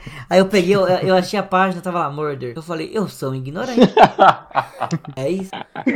Mas isso é uma coisa que eu queria lembrar, porque eu tenho o livro, mas eu não, não peguei ele pra ler. Mas, o- se não me engano, no livro ele mantém a palavra em inglês, não mantém? Mesmo em português? Mantém, mantém. É, então acho que talvez por isso que não pegou a gente, tipo. Porque eu também, eu fiquei lendo, lendo, lendo. No final do livro que eu falei, nossa, mãe, mas que coisa mais ridícula. Não, eu juro, Mas eu ainda juro que bem eu que pensava mantiveram. assim. Quando eles falavam é, o Re- Red Room, Red Room, não, não lembro direito agora a pronúncia. É, Abel, faz a pronúncia aí pra mim. Red Drum. Ah, eu juro que eu ficava assim, red vermelho, run correr, deve ser alguma coisa vermelha, corre do vermelho, deve ser uma pegada assim, e juro por Deus que eu tava Red nessa Room, pensando. tá ligado? Que fala vermelha. Red Room. É, eu pensei, eu cara. pensei, mano, deve ter uma Aí sala a gente vai pra vermelha. 50 tons Eu, como um cinza. cara das exatas, eu identifiquei instantaneamente o Red Room como murder. Assim, foi instantâneo. Eu, eu tento achar padrão em tudo. Ele foi tipo, ok, murder. É o Ventura que tá falando, né? É. Foi, foi muito fácil, intuitivo pra mim. Tudo que eu não percebi nas outras coisas, eu percebi na palavra. Porque, cara, é só ler ao contrário. Cara, eu não pensei nisso em nenhum momento, eu achei que era uma Nossa, coisa... desculpa aí. Nossa, Eu, também não me pensei. senti... Eu, E na hora que, eu, eu- e na hora que o, o filme mostrou isso, eu tenho vontade de não ler mais o livro, porque essa era a grande dúvida pra mim. O que que era esse Red Room? Aí eu falei, Red Room? Sei lá, eu não sei pronunciar. Abel, pronuncia de novo. Red Drum. Não, fala da maneira, da maneira certa. Red Drum. Ah, obrigado. É isso. Eu vou ficar editando o tempo Nada. inteiro, eu vou, eu vou deixar em loop. É, Então, quando, na- na hora que eu descobri, eu fiquei muito chateado. Porque eu falei, caraca, e é tão óbvio, mas uma, uma, uma ótima cena. O moleque, eu achei ele bem tenso nessa hora, o Danny. É, eu achei ele tensão, porque pra mim era, era como se fosse um robozinho mexendo. Me lembrou muito de Chuck, o boneco assassino. Sendo sincero. Na hora que ele Sim. pegou a faca, eu falei, virou Chuck essa porra. Virou Chuck, vai matar a mãe, ele vai ser o louco, e é isso o filme. Eu tô tudo errado. Mas sabe, eu, eu peguei um momento que eu achei muito fofinho. Hum, É, eu- acho que ele tem cinco anos, né? Quando ele grava. isso, cinco anos. Cinco anos. Tem um momento, porque ele tá fazendo com um batom vermelho. Tem um momento ali no meio que é muito rapidinho, mas eu acho que o batom tá gastando. Ele olha pro batom, ele abre mais um pouquinho e continua escrevendo. Eu achei isso fofo demais. Principalmente pra uma criança de 5 anos ter essa consciência. Opa, tá acabando. Eu tenho que continuar escrevendo. Eu achei isso muito fofo, gente. Mas é coisa que, que a- mente perturbada só é, observa depois de assistir, assim, tipo, muitas muitas vezes. Mas prestem atenção, tem uma hora que ele olha pro batom bem de levinho, assim, e abre ele mais um pouquinho pra continuar passando. E é legal também, acho que é legal também de comentar. E ele vai gritando nessa hora pra, pra mãe acordar. Então ele começa. Vai. É, é uma cena que incomoda, é meio, é meio loucura Sim. mesmo da criança. Ele Fica- vai aumentando Red o tom, né? Porque vai room, red Aí vai gritando, mano, com uma faca na mão. E eu fico tipo, criança, que maneira errada de acordar a mamãe. Mas tem uma sonoplastia ali no meio, viu? A voz dele sofre uma leve distorção naquele momento que o tom tá bem baixo. É, Houve uma distorçãozinha. Sim, parece um Se demônio. a gente prestar bem atenção, é, a a- quando tá endemoniado, tem uma distorçãozinha. E fica um pouco mais nítido quando dá o corte da distorção e volta a voz do menino, que é aquela voz bem de criança mesmo. É, é um ponto. Eu não acho que gera- necessariamente é uma falha, mas fica muito na cara quando a distorção acaba, sabe? Não, é uma não acho que é transição uma muito, falha. Eu muito acho sutil. De, eu acho de verdade que é, é, é pra mostrar que é como se ele tivesse na loucura também naquela hora. Ele tava, tipo. É aí que eu falo que eu queria ter, mais, ter visto mais do Danny. Porque a gente vê vê o começo, ele é muito bem aproveitado do filme. Ele vê o tempo inteiro coisa no hotel, ele fica o tempo inteiro em contato, mas depois que ele que ele acaba tendo sendo esganado pela mulher que tava na banheira, que a mulher tenta, tenta enforcar ele, é, quando acontece isso, ele acaba sendo deixado de lado, que é quando ele vai fazer, ele vai contactando o Halloran, Halloran, que ele vai contactando, Halloran. obrigado, que ele vai tentar contactar ele. Depois disso, eu sinto que o Danny é deixado de lado. Poderiam ter usado muito mais do- do- dos poderes, digamos assim, dele pra esse final do filme. Eu achei que ia ter um embate mental entre ele e o Jack em algum momento. Eu queria muito ver algo assim, sabe? Isso nem é a expectativa do livro, nem É que eu nada. acho Mas eu queria ver muito, porque o começo Cara, é aproveitado ele. ia fugir muito da, do propósito do Kubrick, eu acho. Não, o não, propósito do pode ser Kubrick que era sim. realmente aquele. É que, é que eu não sei, Ia eu sinto ele meio galhofão, assim. Eu sinto ele meio, sabe, deixado de lado depois que ele. Não sei, não sei. É que aí ele, ele tem um enfoque muito grande no Jack, no, no, no Jack Torrance depois, né? É, é- vira todos os holofotes pra ele e o envolvimento dele com o hotel e ele indo lá no baile imaginário, que eu gosto muito dessa cena, ele chegando lá. Eu, eu percebi uma coisa muito interessante nessa cena, que eu também não tinha captado antes, ah, do baile, que ele vai lá, ele pede, é, acho que é whisky, né, com, com gelo,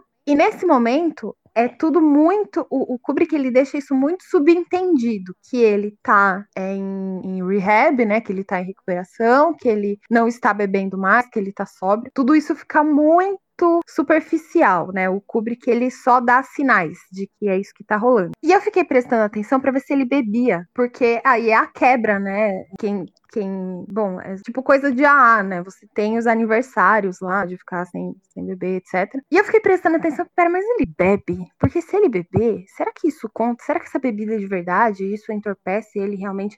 E ele não bebe. E eu achei isso uma sacada muito boa, porque ele fica com a bebida na mão o tempo todo, mesmo quando o Grady derruba aquelas bebidinhas de abacate nele, que eu fiquei com vontade de tomar, porque parece ser bem gostoso. E aí ele continua com o uísque na mão, mas ele não bebe em nenhum momento. Eu, eu achei isso interessante, comparado aí com, com essa questão do recuperação e do, do AA, que o cara não tava bebendo mais e tal. Tá, de- dessa cena do hotel, eu tenho um questionamento. Quando ele começa a ver tudo, é loucura ou o hotel é vivo? Eu diria que o hotel é vivo. É o hotel é vivo. Pro, Eu também. Pro, pro Kubrick ou pro King? Pro Kubrick é. Não, Kubrick. pro agora, Kubrick agora é loucura, Kubrick. eu acho. Porque, pra mim, pra mim, o hotel é vivo porque isso explica o final. É, Então. Obrigada. Nossa, eu ia falar a mesma Então. coisa. Essa mulher é fantástica. É, é, é isso que eu ia perguntar, porque o final, tá, até, até puxando o final, depois a gente volta um pouco mais. O final acaba com o Jack aparecendo numa foto com várias pessoas de. E é de 1920, que teoricamente mostra o Jack lá no Que meio. é as mesmas É como se ele As tivesse. mesmas pessoas do baile que a gente vê. Exato, é como se o Jack fizesse parte do hotel agora. Então, o que eu entendi, a, o, o hotel é vivo, tem uma parte, sei lá, vamos chamar demoníaca no hotel. E todos que morrem no hotel fazem parte do hotel. Então é como se tivesse lá dentro o Jack. O Jack agora faz parte. O hotel conseguiu corromper ele. Que nem, aconte, que nem teoricamente aconteceria com o Danny e a Wendy se eles morressem lá dentro. E eles iam fazer parte do hotel. O hotel ele corrompe a cabeça mais fraca e a, faz com que todos fiquem dentro dele. Eu entendo, eu concordo com essa, com essa ideia. Eu, eu acho que faz sentido, mas eu acho que isso foi só uma nuance que, pelo menos, obviamente, pra minha cabeça de leigo, que o Kubrick colocou meio que fanservice, assim, só tipo, ah tá, o hotel, na verdade, era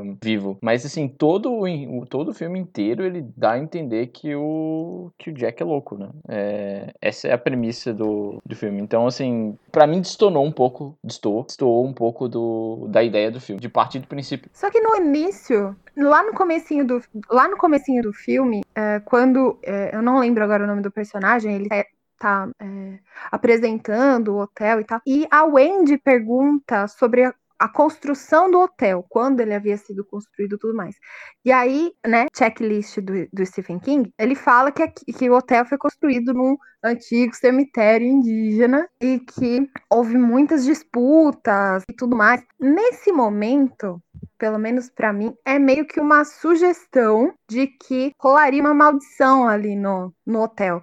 Eu, eu, eu vou discordar um pouco dessa questão do fanservice, porque o Kubrick não era um cara de fanservice. Ele fazia Kubrick service. Ele pensava só nele. Ele era um cara bem egoísta em questão de produção. Ele não tava nem aí com, com a opinião da galera. É, mas eu não sei se ele quis jogar esse elemento sobrenatural do cemitério indígena para que ficasse autossugestivo e aí as, os delírios tivessem a ver com. Mas eu, eu não sei, eu ainda vou na conclusão aí que o, que o Gods teve. E que tem a ver com essa foto no final, que aí, tipo, tudo fica mais. É, é que essa foto não ficou claro para mim. Tipo, a gente percebe que o Jack Torrance no final morre. Isso fica bem claro, eu acho, na minha opinião. Eles deixam bem visual isso. Só que muito rápido. Ele morreu congelado. É... E ele faz parte do, do, hotel agora. Ele tá na fotinha do hotel lá. É, na, pra mim, ficou muito claro isso. E quem apareceu para ele foi o Grad. Grand, Grad, não, não sei falar. Mas quem apareceu no final foi ele, porque ele, teoricamente, é quem teria contato com ele. Contato que, assim, foi o nome que ele ouviu falar próximo. Então, eu acho que Kubrick dá entender que, tipo, sim, o hotel tem uma vida próprio. O que é essa vida, não dá para saber, é uma parte ruim tá no hotel. Agora, muitos fazem a comparação de que Jack tá sendo possuído pelo demônio, né? Não, isso acho que não. E só, Nossa, só, só, só fazendo um pequeno detalhe, que você achou que você achou que ele morreu muito rápido, porque foi uma morte, tipo, pronto, morreu? Ou que você acha que ele não morreria tão rápido? Não, não, eu acho que a cena foi rápida da morte dele. Ele simplesmente tá procurando a, a, o Danny, tá procurando. O Danny e a Wendy já saíram de lá na, no meio da nevasca, graças ao Halloran ter aparecido e morrido, porque é o cara mais burro da face da Terra, nesse momento ele foi. O Danny manda uma mensagem que tá tudo desesperado e ele aparece lá gritando, no hotel que ecoa. O que ele esperava? Que flores aparecessem na frente dele. Então, claramente, é, ele galgou a própria morte. Quando ele é assassinado, ele acaba deixando lá fora o trenol, o, a Wendy e o Danny fogem, e o Jack simplesmente cai e acorda depois numa cena um tanto quanto tosca, dele congelado. Eu no inverno sou aquela cena. eu sempre lembro dele quando eu fico frio. Toda aquela cena foi filmada e aquilo tudo que a gente via de neve na verdade era sal. É isso sim, é sal uhum. e isopor. É, for, foram duas cenas que eu não entendi muito bem. Acho que essas duas cenas que o Gozo comentou. Primeiro, é, ele ter morrido congelado foi para mim muito abru, é, abru é, do nada ele sai do hotel, daí ele começa a mancar, daí ele começa a botar a mão no peito e ele aparece congelado. Foi bem abru pra mim. Eu não entendi. Não é que eu achei ruim, é que eu não entendi. O mancar é porque ele caiu da Porra, escada. O mancar do, foi a pegou um avião, pegou um trator, andou duas horas na neve e morreu entrando no hotel. Basicamente o que serviu ah, foi ele levar o meio não, de transporte é, para os dois fugirem. E, e, mas, mas Também não entendi essa Mas esse foi o intuito. Melhor coadjuvante. mas, mas, meu bem, esse foi o intuito. Mancar foi porque o cara, ele praticamente caiu. Praticamente não, ele assim, caiu escada. Ele caiu que. É, ele, ele, assim, ele desabou de uma escada, né? Vamos combinar. O cara desabou da escada, tá mancando, ok, né? A mão dele estava no peito porque quando a, ele vai uh, tentar entrar no banheiro, aquela clássica cena do Here's Johnny, a Wendy pega a faca e começa a passar na mão dele. Então não é que ele tem algum machucado no peito. Ele tá, tipo, meio que protegendo uma mão que tá machucada. Agora, essa questão do Halloran, mas só uhum. completando a questão do Halloran, eu achei interessante. Eu, eu achei legal, assim. É, e eu, eu vejo muito. Eu vejo muito mais King do que Kubrick nessa questão do Halloran, porque dá a impressão de que a missão dele era exatamente aquela: é chegar lá, deixar um meio deles e cumpriu a, mi a missão dele, saca? E o King, ele tem muito dessas, de pessoas que, tipo, é, são meio que heróicas e tem mortes heróicas e, e afins, né? Ah, olha, eu não eu, vejo eu, eu também grandes problemas um com relação a isso. A parte do Halloween eu vejo vários problemas. Que uma coisa é se vocês me dessem, digamos assim, mostrar um personagem tirando uma soneca, pelo menos, tá? A Wendy tirou uma soneca, mas de uns dois dias. Porque pra, pro cara tá, ele tá em outro... Tudo bem que se a gente for parar pra pensar, ele tá na Flórida, ele tá, deve estar tá de lá o quê? Umas quatro horas de avião. Só que, mano, até o cara chegar, comprar a passagem, ir pra lá, quer dizer que tudo aquilo aconteceu durante 12 horas, pelo menos, vai. Vamos colocar assim. Ele, ele teve a visão lá do Danny, ele já correu, pegou o carro para o aeroporto, pegou o avião, tinha um voo naquela hora. Aí eu, ele já conseguiu esse voo, pousou lá, já pegou um carro, conseguiu, sei lá, como pegar um trator. Isso tudo ele faz um trajeto de 8 horas, sei lá. E aí ele consegue magistralmente tudo encaixar. Gostei? Não gostei. Essa parte realmente, essa parte do Halloween eu achei honestamente dele chegar e morrer, até aí beleza. Não, problema não, ele morrer não é problema nem o modo como ele morreu. Isso não é o problema para mim. O problema realmente é essa passagem de tempo. Que aí, sei lá, podia fazer. Acho que de outras N maneiras. Essa passagem de tempo dele chegando eu não gosto. Dele morrer, tem gente que é burra mesmo, ele foi burro. Ele gritou. Por quê? Por que exatamente? O quê? Qual o problema com a passagem do tempo? Me incomoda não tá descrita quanto é que foi essa passagem de tempo. Porque a cena que acontece, no, teoricamente, no hotel, ela é uma cena muito rápida. É, ela pagando o Jack, colocando o Jack lá, é como se, cada um tivesse dormido nesse meio tempo 5 horas, 6 horas. E, me incomoda não, não, mostrar a passagem de tempo deixar em aberto. Mas aí acho que volta no que a Petit falou a respeito do Kubrick deixar isso pra. Como é que é que você tinha falado, amiga? É, alguma coisa intelectual? Não, tudo bem, ele deixou subjetivo, mas não quer dizer É, que eu gostei. fica um pouco ao seu critério, né? Então, mas aí não. Não, Não, não tudo quer dizer bem, que, tipo, eu mas- gostei, não é uma parte que eu não gostei. Eu não gosto quando algo é. é Umas coisas. Assim, o final eu gosto do final ser meu critério. Ah, como é que é o hotel, que é legal. Que é legal você criar a sua suposição e a sua verdade. Agora, em questão de tempo, narrativa, eu não gosto muito. Eu prefiro, tipo, o cara me mostrar, saiu às 10, chegou às 11, Assim. Tá ligado? pô, Tipo, Mas ele, ele põe não uma. em nenhum momento. eu não, não, não, não, gosto muito, de verdade. Essa parte pra mim. E ele não coloca exatamente o horário que ele sai, o horário que ele chega. O... Essa, essa parte não é muito bem detalhada. Mas você acha que haveria necessidade de mostrar o horário que ele parte, que ele chega? Isso é tão crucial assim Putz, pra, pra mim, você? sim, não é, é não. uma pergunta honesta. Talvez não, não o horário, mas tipo, saiu amanhã, voltou à noite, sabe? Porque não dá pra gente saber o que é amanhã, o que é noite nos caras que estão no meio de uma nevasca. E a gente não consegue saber se ele saiu na manhã ou noite porque ele tá dentro de um hotel. Se mostrasse talvez a luz do dia e ele chegando à noite, você ia saber, putz, passaram as 12 horas. Ah, mas é, isso não daria nem pra saber, mesmo no, no inverno, não teria como saber. Se tá com nevasca, é noite o dia todo. Exato, mas o cara sei. tá em Miami. Nossa, sabe, sabe o que é, o o que é cara tá doido? na praia. Eu acho isso. Eu acho isso tão maneiro. Eu acho legal demais essa falta de noção do tempo, um pouco. Eu gosto disso. Não sei porquê, mas eu gosto. Então, eu acho legal, eu, eu, eu acho maneiro. Eu acho legal demais. Mas calma, eu acho maneiro isso quando a gente tá falando do pessoal no hotel. O cara tava em Miami, né? Falou que tava um sol. Mostrou na TV, tá um sol de 30 graus. Galera louca na praia. Então você fica tipo, pô, agora que horas da- do dia é? O cara tá vendo o Bom Dia Brasil ou tá vendo o William Bonner no Jornal Nacional? Então, isso eu senti falta, sabe? Tipo, de- desse momento específico. Não, eu Parecia- entendo. É que realmente. Aí falando de mim, pessoal, já que você tá falando do seu pessoal, falando do meu pessoal, é que isso pra mim é bastante relevante. Assim, eu, eu real, não, pra mim não, não faria tanto. não É que pra mim foi quase diferença. galhofa, tá ligado? falar dessa forma. Não, não, é que cada um, cada um. É que, é que pra mim foi quase galhofa. Se colocasse uma música, sabe aquelas lá de zoeira de faroeste? E o cara no avião, sentadinho. E o cara no carrinho. Aí passa a cena do hotel, todo mundo se fudendo. O cara num, num, num trator. Tipo, não gostei. Essa parte eu não gostei. Mas foi o lance que eu falei da montagem intelectual.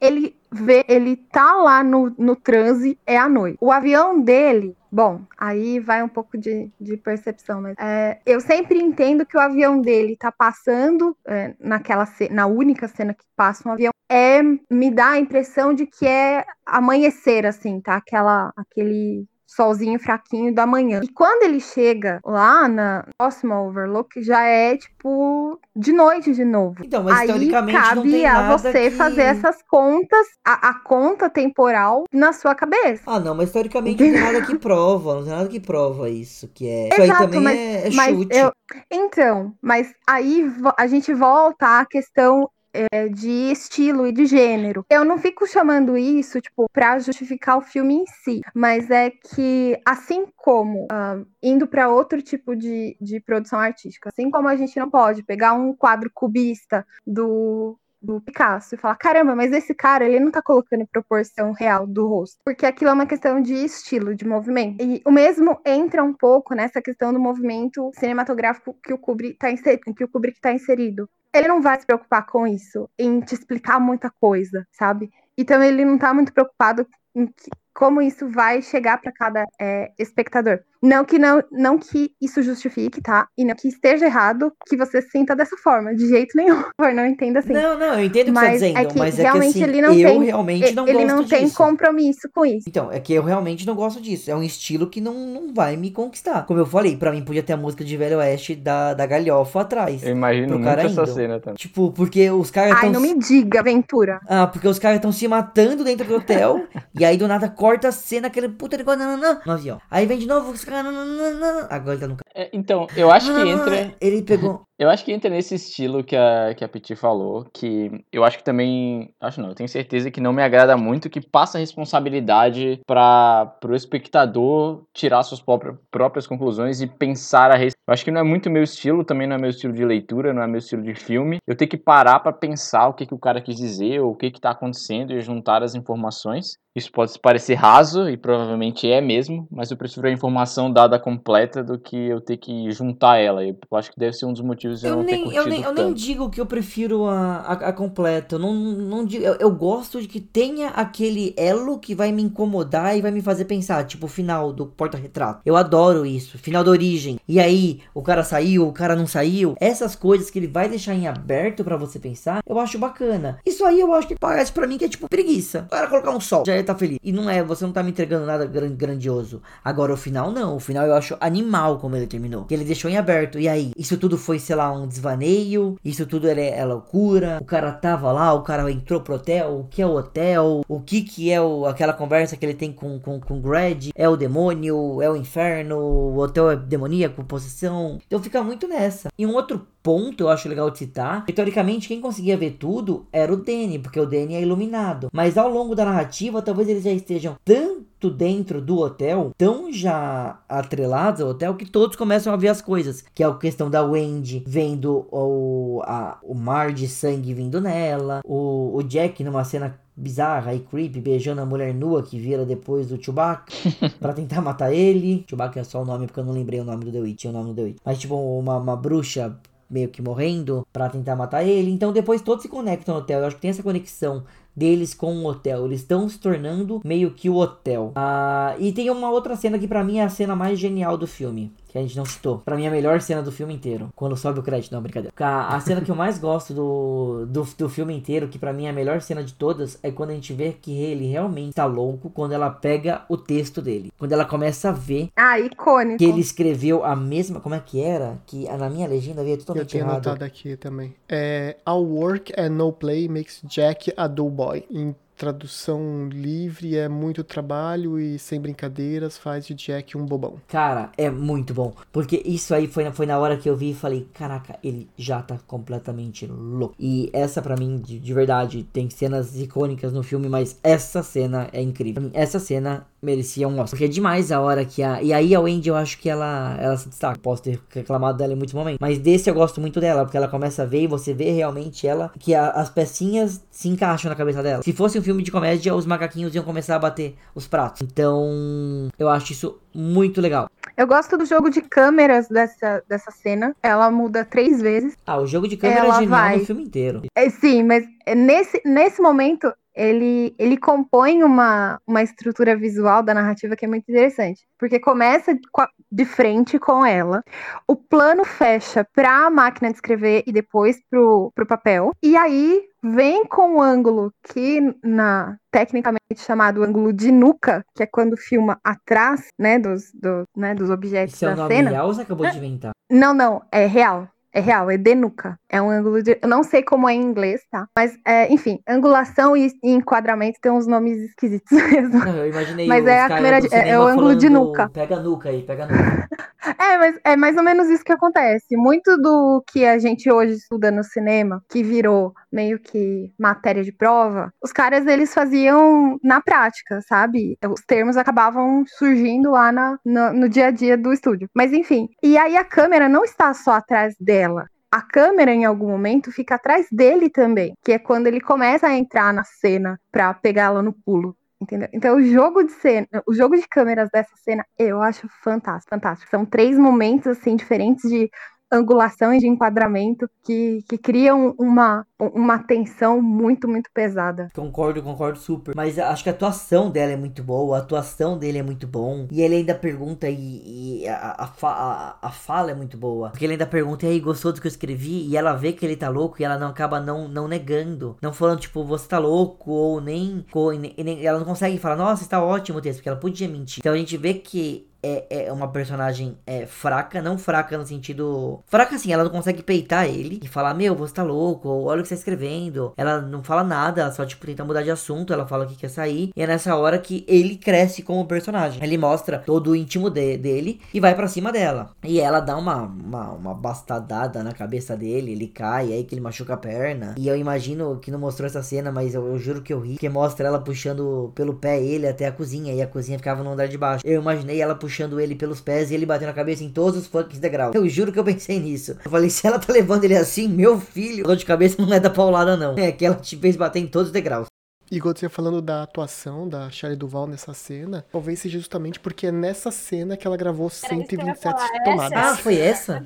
Foi você essa vê que, cena. tipo, ela tá mega trêmula segurando o bastão porque ela não aguenta mais, então ela não aguenta nem o peso do bastão. Ah, ela nem tava vendo Jack nessa hora, ela tava vendo Kubrick na frente dela. Exato, então é talvez por isso que você tenha visto uma cena tão boa, uma interpretação, porque realmente ela. Essa foi a cena que entrou pro Guinness, que ela gravou quase 130 127 vezes, vezes. pra ser mais exato. Pro Kubrick. Isso, 127. Pro Kubrick ficar feliz com a cena. Não, mas eu, eu devo assumir, eu realmente adorei essa cena. Adorei. As, a, Eu a acho legal que- tudo. ela mantém um diálogo com ele, que é bem diálogo que a gente tem com pessoas que estão fora de si. Tipo, ela não tenta contrariar, né? Ela fica meio que tentando acalmar ele. Olha, só preciso descansar. Deixa eu ir pro quarto. Ela não tenta fazer aquele, aquela aproximação muito antagônica, porque é meio que é, não, não necessariamente uma recomendação, mas quando você tá com alguém muito descontrolado, o mais recomendável a fazer é meio que entrar Uhum. um pouco no surto da pessoa pra ir acalmando ela. Não sei se foi intencional do Kubrick fazer isso, mas foi uma saída bastante inteligente da parte dela tentar aí criar esse vínculo pra ver se acalmava o surto dele. Cara, Você eu acho que foi propos- propor- é, proposital, sim. Eu, eu acredito que seja. Até porque é nessa hora que ele tem a conversa. É, é- é um pouco antes dessa hora. Teoricamente tem uma, uma coisa que. Vê se vocês concordam comigo. Eu acho que vai deixa um pouco dúbio. Porque na primeira conversa que o, que o Jack tem com, com, com o Greg, ele não fala que ele vai matar a família dele. Ele fala que ele vai ser rígido. Ou seja, ele vai dar uma surra em todo mundo. É, ele fala, ele fala Aí que o problema chega- é a mãe. Exato, exato.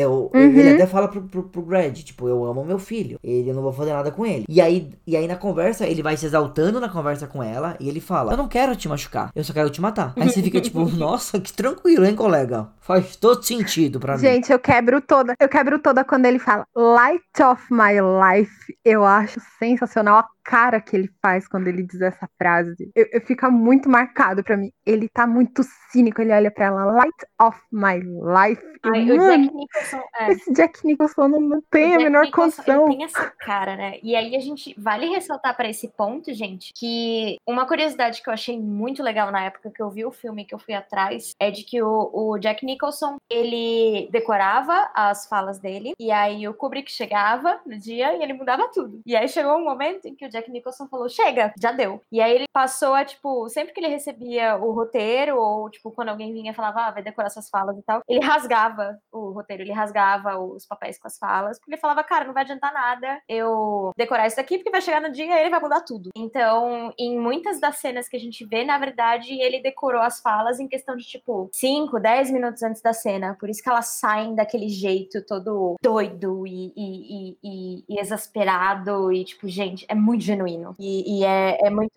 Mas, mas só É até de- de- até pra completar, é eu muito acho de que. improviso, né? Até pra completar, que acho que vai até juntar com o que você tá falando, Bela. a- lo- logo depois que ele tem a cena da escada, ele vai ter, um, ele vai ter uma outra conversa com, com o Greg imaginário. A gente não vê ele. E o Greg abre a porta pra ele, mas nessa hora ele fala. É meio que como se ele tivesse tendo, sendo. Meio que ele tivesse passando num teste pra casa, pro, pro hotel. Porque nessa hora que o Greg fala pra ele, tá, mas e aí? Você vai pegar mais pesado? Você vai fazer o que é necessário? É como se fosse uma seita. Pra, pra agradar a, a nós, aos seus patrões. Aí ele fala, vou. E nessa hora a porta abre. Então, tipo, ele não cumpriu o pré-requisito que ele tava disposto a, a matar todo mundo. Aí depois, no segundo momento, ele fica disposto a isso. Então ele sujeita a maldade mesmo. A 100%. Ele abre o coração pras trevas. Vai, se fosse um jogo de videogame, seria isso. Ou um anime. Ele abre o coração pras trevas e ele acaba, tipo. Aí ele vai matar filho, vai matar. Tanto que o foco dele não é nem a mulher, o foco dele é a criança. Porque é- ele até fala: o seu filho tem muita força. Então pode ver que o foco não é nem matar mais a mulher. A mulher ele ignorou no banheiro. Porque se ele quisesse, ele matava ela lá. Ele foca e vai matar o Halloran e depois o filho que tem força. Que aí eles falam do negro Na que tá vindo e o verdade, filho. é, eu vou ter que fazer uma correção, Godes, que até vai chamar o que eu havia comentado lá no começo do filme. Ah, ele elogia a força da mulher dele, não do filho. Ele fala que o filho é muito talentoso e que ele tenha o. o- o- ele não fala iluminação exatamente, mas que ele tem um talento sobrenatural. Mas ele faz uma, provoca- uma provocação com o Jack Torrance, que é falando que a mulher dele mostra mais força do que ele. E lá no começo da, da gravação, eu falei que teve uma frase que meio que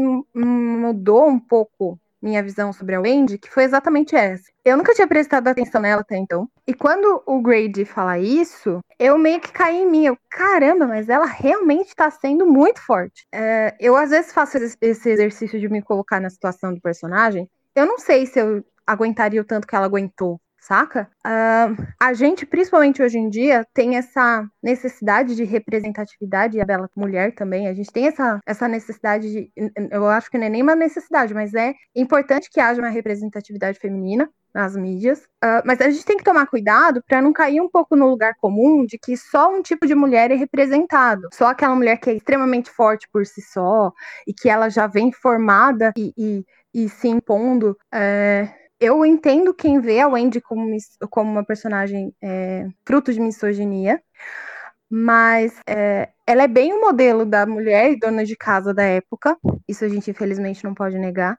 Só que o tempo todo ela mostra uma força e uma perspicácia muito grande. Quando ela abre a janela do banheiro para fazer o menino sair e ela tenta sair, infelizmente ela não consegue, é muito pensamento rápido aquilo, né? Uh, então, essa, essa frase do Grady, ah, olha, sua esposa tá sendo mais forte que você, tá? Que é mais ou menos isso que rola. Isso me pegou um pouco nessa, nesse pensamento de, pô, será que ela é tão fraca assim quanto eu achava? Ou eu só tô querendo ver uma mulher que ela já vem formada e forte e é, arregaçando com tudo, e isso tá me impedindo de ver que a personagem tem uma ainda que pequena, mas ela tem uma evolução de, de, de comportamento dentro daquele cenário que é absolutamente hostil e desesperador. Não, eu devo dizer, na hora que ela tá, tá, no banheiro, que ela faz um corte, eu achei que ela tinha decepado a mão dele. Eu tava muito feliz, eu falei, caralho, arrancou a mão dele, estourou. Aí tem um cortezinho superficial ainda de nada. Eu falei, pô, só pra isso, filha? Só pra isso, joga a faca no seu pescoço logo. É, vai ser mais, mais tranquilo. É, ai, eu não tenho. É, é, é exatamente isso que a, que a Petit falou. Não tenho nem o que adicionar, assim. Mas é isso, pessoal. Acho que a gente falou aqui bastante do, do, do filme. Alguém gostaria de falar de mais alguma cena? Cara, eu tenho um. Quer falar do, do início? E ah, eu... tá, vai, fala primeiro. Eu tenho um fun fact a respeito da, dessa cena que a gente tava falando agora, que é sobre o, a parte do, do banheiro, que é a cena mais icônica do filme, né? É, na verdade, são dois fun facts. O primeiro, que eu achei muito engraçado na hora que eu vi, é que a galera da produção, quando tava, tipo, pra fazer aquela gravação com Jack Nicholson com o machado, para poder estourar a porta, né? Eles fizeram prompts de porta, então eles fizeram portas falsas, né, digamos assim, mais leves, porque seria mais fácil do, do ator quebrar. O fun fact é que o ator, ele, tipo, o Jack Nicholson, ele já tinha sido voluntário nos bombeiros, então ele tinha uma força meio descomunal para usar o machado, então todas as portas, as prompts de porta que ele usou, estouravam na hora que ele tentava, na hora que ele fazia, que ele tentava gravar. Então, no fim das contas, eles tiveram que usar uma porta verdadeira para poder para poder gravar a cena e aí deu naquela cena maravilhosa que deu. Agora eu entendo a cara de estudo da mulher. Ela nem tava interpretando. Você vê um homem daquele com uma cara de louco, um machado na mão e uma porta real. Nossa, Kubrick devia estar no paraíso vendo aquilo. E, e mesmo essa cena foi gravada algumas vezes. Então, tipo, volta muito naquilo que a gente tinha falado sobre o Kubrick de, de é, tentar alcançar a perfeição, então gravar várias vezes a mesma cena. E ele sempre falava pro, pro Nicholson para tentar ser, para tentar improvisar e falar, cara, vai, pega alguma coisa daí. E aí a, a icônica frase do Here's Johnny basicamente veio de um talk show que era famoso na época, que eu não lembro o nome, mas o talk show começava com o, o host, né, com o, a pessoa que apresentava o talk show falando Here's Johnny, porque o nome do talk show era Johnny alguma coisa. E aí foi isso que ele usou. Aquela cena é fantástica mesmo. É, vira meme em todos os lugares possíveis e imagináveis, né? E acho que merecido. É uma cena fantástica. Mas o que eu ia comentar não é nem isso. O que eu ia comentar é o início do filme. Meu, realmente precisava começar o filme com crédito. Mas eu acho que era o estilo ainda, porque. Precisa. Eu, é, eu não sei se.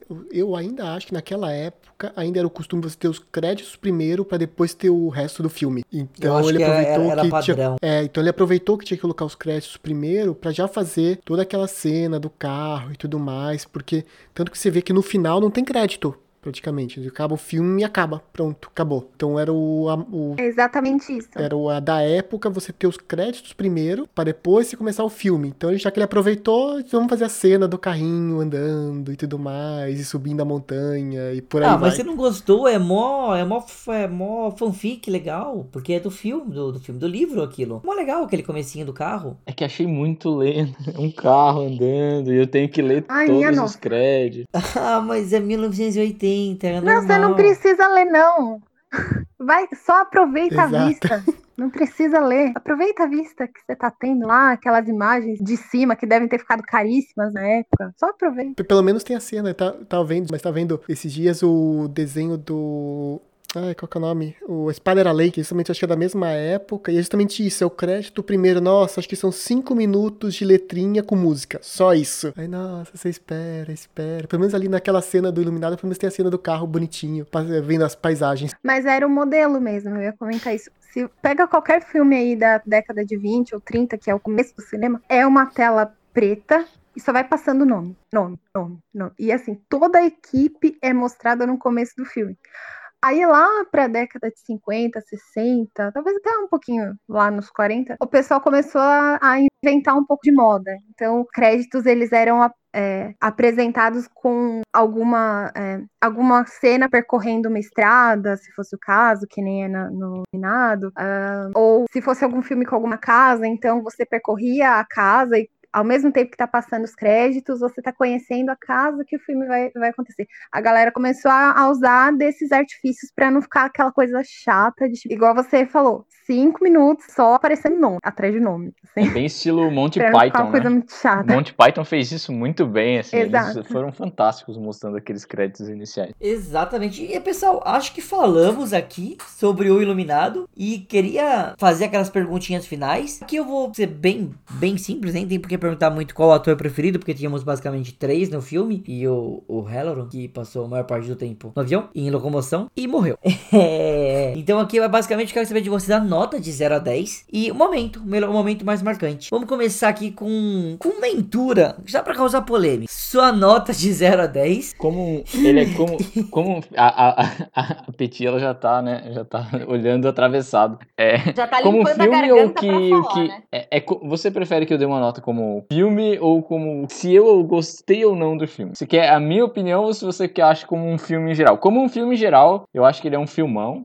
Eu acho que eu daria. Não, você perguntou e já respondeu o que É. Não, você não, tá, eu vou responder as duas, as, É, duas os formas, dois, que vai ficar mais os dois. fácil. É, fala os dois, acho que é legal. Como, como um Os filme dois, geral, eu acho os- que ele é um os dois. filmaço. É, é, o jogo de câmeras dele, a, a atuação da galera e afins. É, para quem, para entendidos de cinema e estudiosos da arte, eu acho que ele é um filmaço. Ele daria acho que uns 9. Pro Lucas, eu daria 6. Que eu não gostei do filme. que Eu achei ele lento. Achei ele lento em muitas partes e muito abrupto em outros. Então eu, como Lucas, não, não curti muito. Mas o filme é um filmaço, eu admito isso. Não, não, não vou discordar. Por curiosidade, quanto que você daria pro livro? Eu achei que você ia falar pra Harry Potter. Nossa, não. Cara, o, o livro do Iluminado, ele. Eu, é que. Eu, Não, não, não, não vai falar não, não vai falar não que vai ter cast É, do não, não é, Segura não é pra aí. falar, não é pra falar do livro, é só falar a nota, só falar a não, nota. sim, sim, sim. Eu coloco ele Não, entre não, os mas aí top tem um cast do 20 Iluminado, do sem nota. Manda no Não, chat. deixa Não fala número não. Não fala número não. Não, não vou dar número. Eu, eu coloco eles como livro. meu top 20 do King. Sim, entre os 50 que eu li, ele tá entre os 20 melhores. Mas ele. Ele tem um fun fact meu, especificamente, que ele é o único livro do King que, de fato, que me deu medo. Ele é o livro do King que me deu mais medo até hoje. Então ele tem seus, tem seus perks. Tô um pouco preocupado, eu parei na parte das, das da besta, da, da Vespa e não tive nenhum medo agora. Talvez eu me assuste muito no futuro, vamos ver. E seu momento, seu momento, tem um momento que você gostou desse filme. Qual o momento? Ah, deixa eu ver. Eu acho que o, o, o machado na, na porta é impagável, né? É muito bom. ó. O meme, o meme, ver o meme em- na vida real é, é, é muito legal. Né? É que eu conheci o meme primeiro antes de ver o filme, né? E agora vamos com a Bela. Bela. Bel, você vai ser, vou te deixar você Eita, nós. porque eu sei que Ok. eu vi um rebate aí. Eu entendi qual foi a sua manobra. Eu entendi. Be- Bela, agora eu quero saber a sua nota. Cara, eu dou um 9 também. É, se eu conseguir dar um 10 é, é muito difícil. Tem que ser um, um filme que realmente mexeu muito comigo. Mas eu, eu consigo entender perfeitamente questão de críticas, questão do quanto o filme é um clássico. É, parto do princípio também que eu normalmente não sou fã de filmes de terror, mas eu entendo é, o conceito por trás do filme, e por isso eu, eu daria acho que até um 9,5, vai, só pra não falar que eu não vou dar um 10, vou dar um 9,5, porque eu acho um filme muito bom, é, com cenas muito específicas, sei que tem os contextos de adaptação de livro, mas no geral, tipo, é um filme que eu indico todo mundo pra assistir. E sua cena? Cara, é, a gente bate nessa tecla do quanto tem várias cenas icônicas, né? Então, tipo, e, e alguns memes sobre isso. Então, não só a cena do Machado, que é um meme, mas a própria cena do, do Jack congelado também é um meme, vale ressaltar. Eu já vi alguns. É, mas a cena que mais me chocou entre aspas, mas eu, tipo, acho que nem chocou, mas a cena que me vem à cabeça é a cena do sangue saindo do elevador. Essa cena é muito específica, porque na primeira vez que eu vi ela não fez sentido nenhum, mas é uma cena que você olha e fala, gente, tem sangue, tem um rio de sangue saindo do elevador e eu não sei o que tá acontecendo. E aí ela sempre ficou gravada na minha cabeça. Boa, faz total sentido. Agora, Edu, eu quero a sua nota de 0 a 10. Eu vou dar um 8 pro filme. Eu gosto muito, acho que o Jack Nixon tá incrível. Como da- 90% dos filmes dele, ele tá incrível. Mas realmente é um filme que eu não consigo separar do livro. Eu, como eu, eu falei, o, prim- o primeiro livro que eu li do Stephen King foi Iluminado, então eu não consigo separar do, do livro. E eu acho que tem muitas coisas que ele podia ter explorado um pouquinho melhor. Sei que ele deixou muitas coisas sutis ao longo do todo o livro, todo o livro, todo o filme, mas acho que dá pra ter explorado um pouquinho mais o poder do, do Danny, acho que um pouquinho mais o próprio hotel, mostrar todas as outras pessoas que morreram dentro do, do hotel. Então acho que um 8 pra mim é a melhor nota. Boa, esse é o momento? O meu momento mais marcante, eu acho que além da questão do, do Danny andando pra lá e pra cá com o triciclo, acho muito legal, mas é a cena do banheiro. A cena do banheiro do Jack, quando ele começa a beijar a moça e do nada a moça vira um- uma morta-viva quase, eu acho que é a cena mais impactante pra mim. Então, não, é a cena que mais me marcou, além, lógico, da, da cena também do, da porta, do Here's Johnny, mas que realmente ficou na minha cabeça é essa cena do banheiro. Boa. Agora, Petit, sua nota de 0 a 10. 10, com certeza. Esse é o momento. Não é possível, não é possível dar menos que 10 pro Kubrick. Não tem como. Assim, os primeiros filmes eu dou 6, 7, mas essa fase pós-75 do Kubrick não tem como. O cara era incrível. Não tem, não tem como. É 10. E eu sou muito fã do King e eu entendo que é diferente do livro, mas não, não tem a menor condição. É 10. Kubrick é sempre 10. E o momento? Posso falar 2? Não. Escolhe um. É o que mais mar... Escolhe. Aqueles maldosos. Escolhe, vai. Ok. Quem é o Tá. filho predileto? Pode, pode, ser, pode ser um e um comentário? Vai.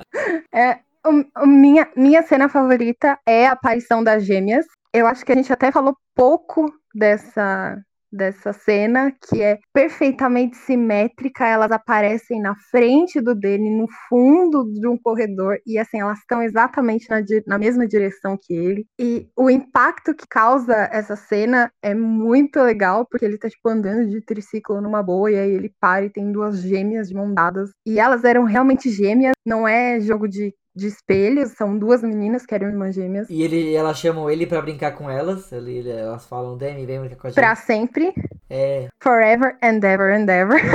eu gosto muito dessa cena e eu acho muito impressionante esse dom que o Kubrick tem de ah, criar estéticas icônicas. Todos os filmes dele a gente consegue lembrar de alguma cena ou de um figurino ou de é, fica ele não sei como, mas ele consegue criar esses momentos e esses personagens, essas roupas icônicas, sei lá. E eu acho isso uma capacidade incrível que ele tinha. É, agora minha vez. O meu momento, eu acho que eu deixei bem claro ao longo do cast, é quando a quando a Wendy vê que ele não tava escrevendo nada com nada e a loucura tinha batido pesado. E tem toda aquela cena de repetição de 127 mil vezes. Então, essa com certeza é a cena que mais me marcou. Eu achei incrível, realmente, tipo, palma. Se o filme fosse só essa cena sem o filme 10/10. Eu tenho algumas coisas com o filme. Eu sendo bem honesto, eu acho que não é um filme 10. É entendo o ponto de todo mundo. Consigo entender o Ventura, por exemplo, com a nota 6. Consigo entender a Bel com a nota 10. Eu acho que vai muito pouco de gosto pessoal. Minha nota seria mais baixa, mas ao longo do cast eu dei uma aumentada nela. Mas eu vou ficar hoje hoje é um 7. Por quê? Porque eu acho que ainda tem coisas que poderiam ser mais exploradas e eu tive alguns incômodos, como eu falei, até o caso da passagem de tempo, mas eu vejo coisas muito boas. É, por, exemplo, outra coisa, coisa, outra coisa, outra coisa que eu reclamei é no caso do do Danny, que por exemplo, do nada ele deixa de teoricamente usar tantos poderes, que também não era o foco do Kubrick, eu mega entendo, mas eu acho que vou ser muito sincero, se eu tô dando aqui um, um 7 é porque 5 é do Kubrick porque a, o jogo de cena, a sonografia, tudo que é feito é o Kubrick que coloca lá, então vem dele. E esses outros dois, com certeza, eles são do, do, do Jack, que rouba a cena também. Então, por isso o meu set, basicamente por isso. Mas é isso, pessoal, queria agradecer a presença de todos vocês. Obrigado por terem gravado aqui comigo hoje. Espero que vocês tenham gostado e o final é de vocês. Ninguém vai falar, poxa. Silêncio. Bom, acho que eu então só okay já que ninguém tá falando, né? Vou falar primeiro. É, só queria agradecer de novo, Gods. É, valeu pela presença. Valeu pelo, pelo papo, galera. Eu sei que esse foi um pouco mais polêmico do que normal. Mas foi, foi divertido, gostei. Peço desculpas já a Petit pela, pela minha ignorância cinematográfica, mas foi, foi divertido, foi bacana. É, espero poder gravar mais Stephen King, Stephen King casts. Então, Fica aí meu pedido, Goods. Faça mais. Valeu, galera. Abraço. Acho que não tem que pedir desculpa, não. Eu acho que. Sei que não foi direcionado para mim, mas já aproveitando. é, eu acho que, cara, é muito opinião e eu acho que é para isso que a gente tá aqui, é para expor e se entender e ver todos os lados. Eu acho que essa que é a graça. E o fato de ser polêmico é bom, porque com certeza a gente tá representando vários lados de pessoas que estão ouvindo a gente nesse momento, né? Seja para um lado, seja para outro. Então, acho que quanto mais polêmico, de certa forma, de certa forma, melhor, porque a gente garante que a gente tá cobrindo vários tipos de público. É isso que a gente quer, não é não, Goods? E. Exato. Exatamente. Mas, né, puxando um pouco desse, dessa ideia também, quero agradecer. É, é um, um, tipo novo de podcast que eu tô gravando, querendo ou não, que normalmente eu acabo gravando só de, de videogames. Então, muito legal essa oportunidade de estar aqui e teremos mais. E, e, cara, ter essa opção de poder. Não bater boca, né? Acho que bater boca é um negócio que a galera costuma pegar como uma coisa ruim, mas, tipo, de bater esses papos, ter essas discussões que a gente sabe que são saudáveis, que, tipo, ninguém tá pegando nada pro lado pessoal, mas expondo opiniões, eu, é muito legal. Então, espero termos mais disso. A Bela foi cirúrgica, é exatamente isso. Não tem que se desculpar, Aventura. As pessoas não têm que se desculpar por não gostar de algo ou por uh, dizerem que não entendem. Eu não gosto muito desse termo. Eu sou, eu, eu sou meio como esses diretores aí, cara, você, o que você entendeu disso? Eu sempre acho que é enriquecedor esse, essa troca de ideias, tem que acontecer e eu gosto bastante. Eu brinco muito, mas eu gosto muito de saber opiniões contrárias à minha e eu aprendo pra caramba. E eu também queria agradecer muito o God. Espero que depois de hoje ele me chame pros próximos. Eu tenho algumas dúvidas a respeito disso, porque eu falei demais.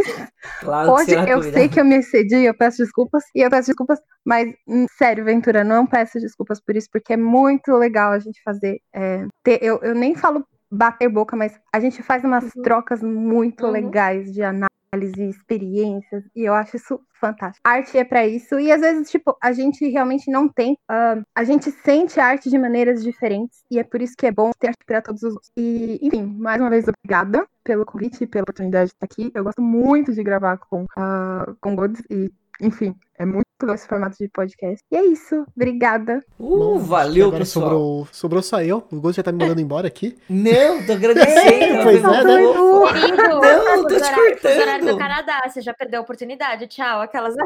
ah, pois é, né? Eu não dei tchau, eu falei obrigado. Mas não era Jamaica? É Portugal?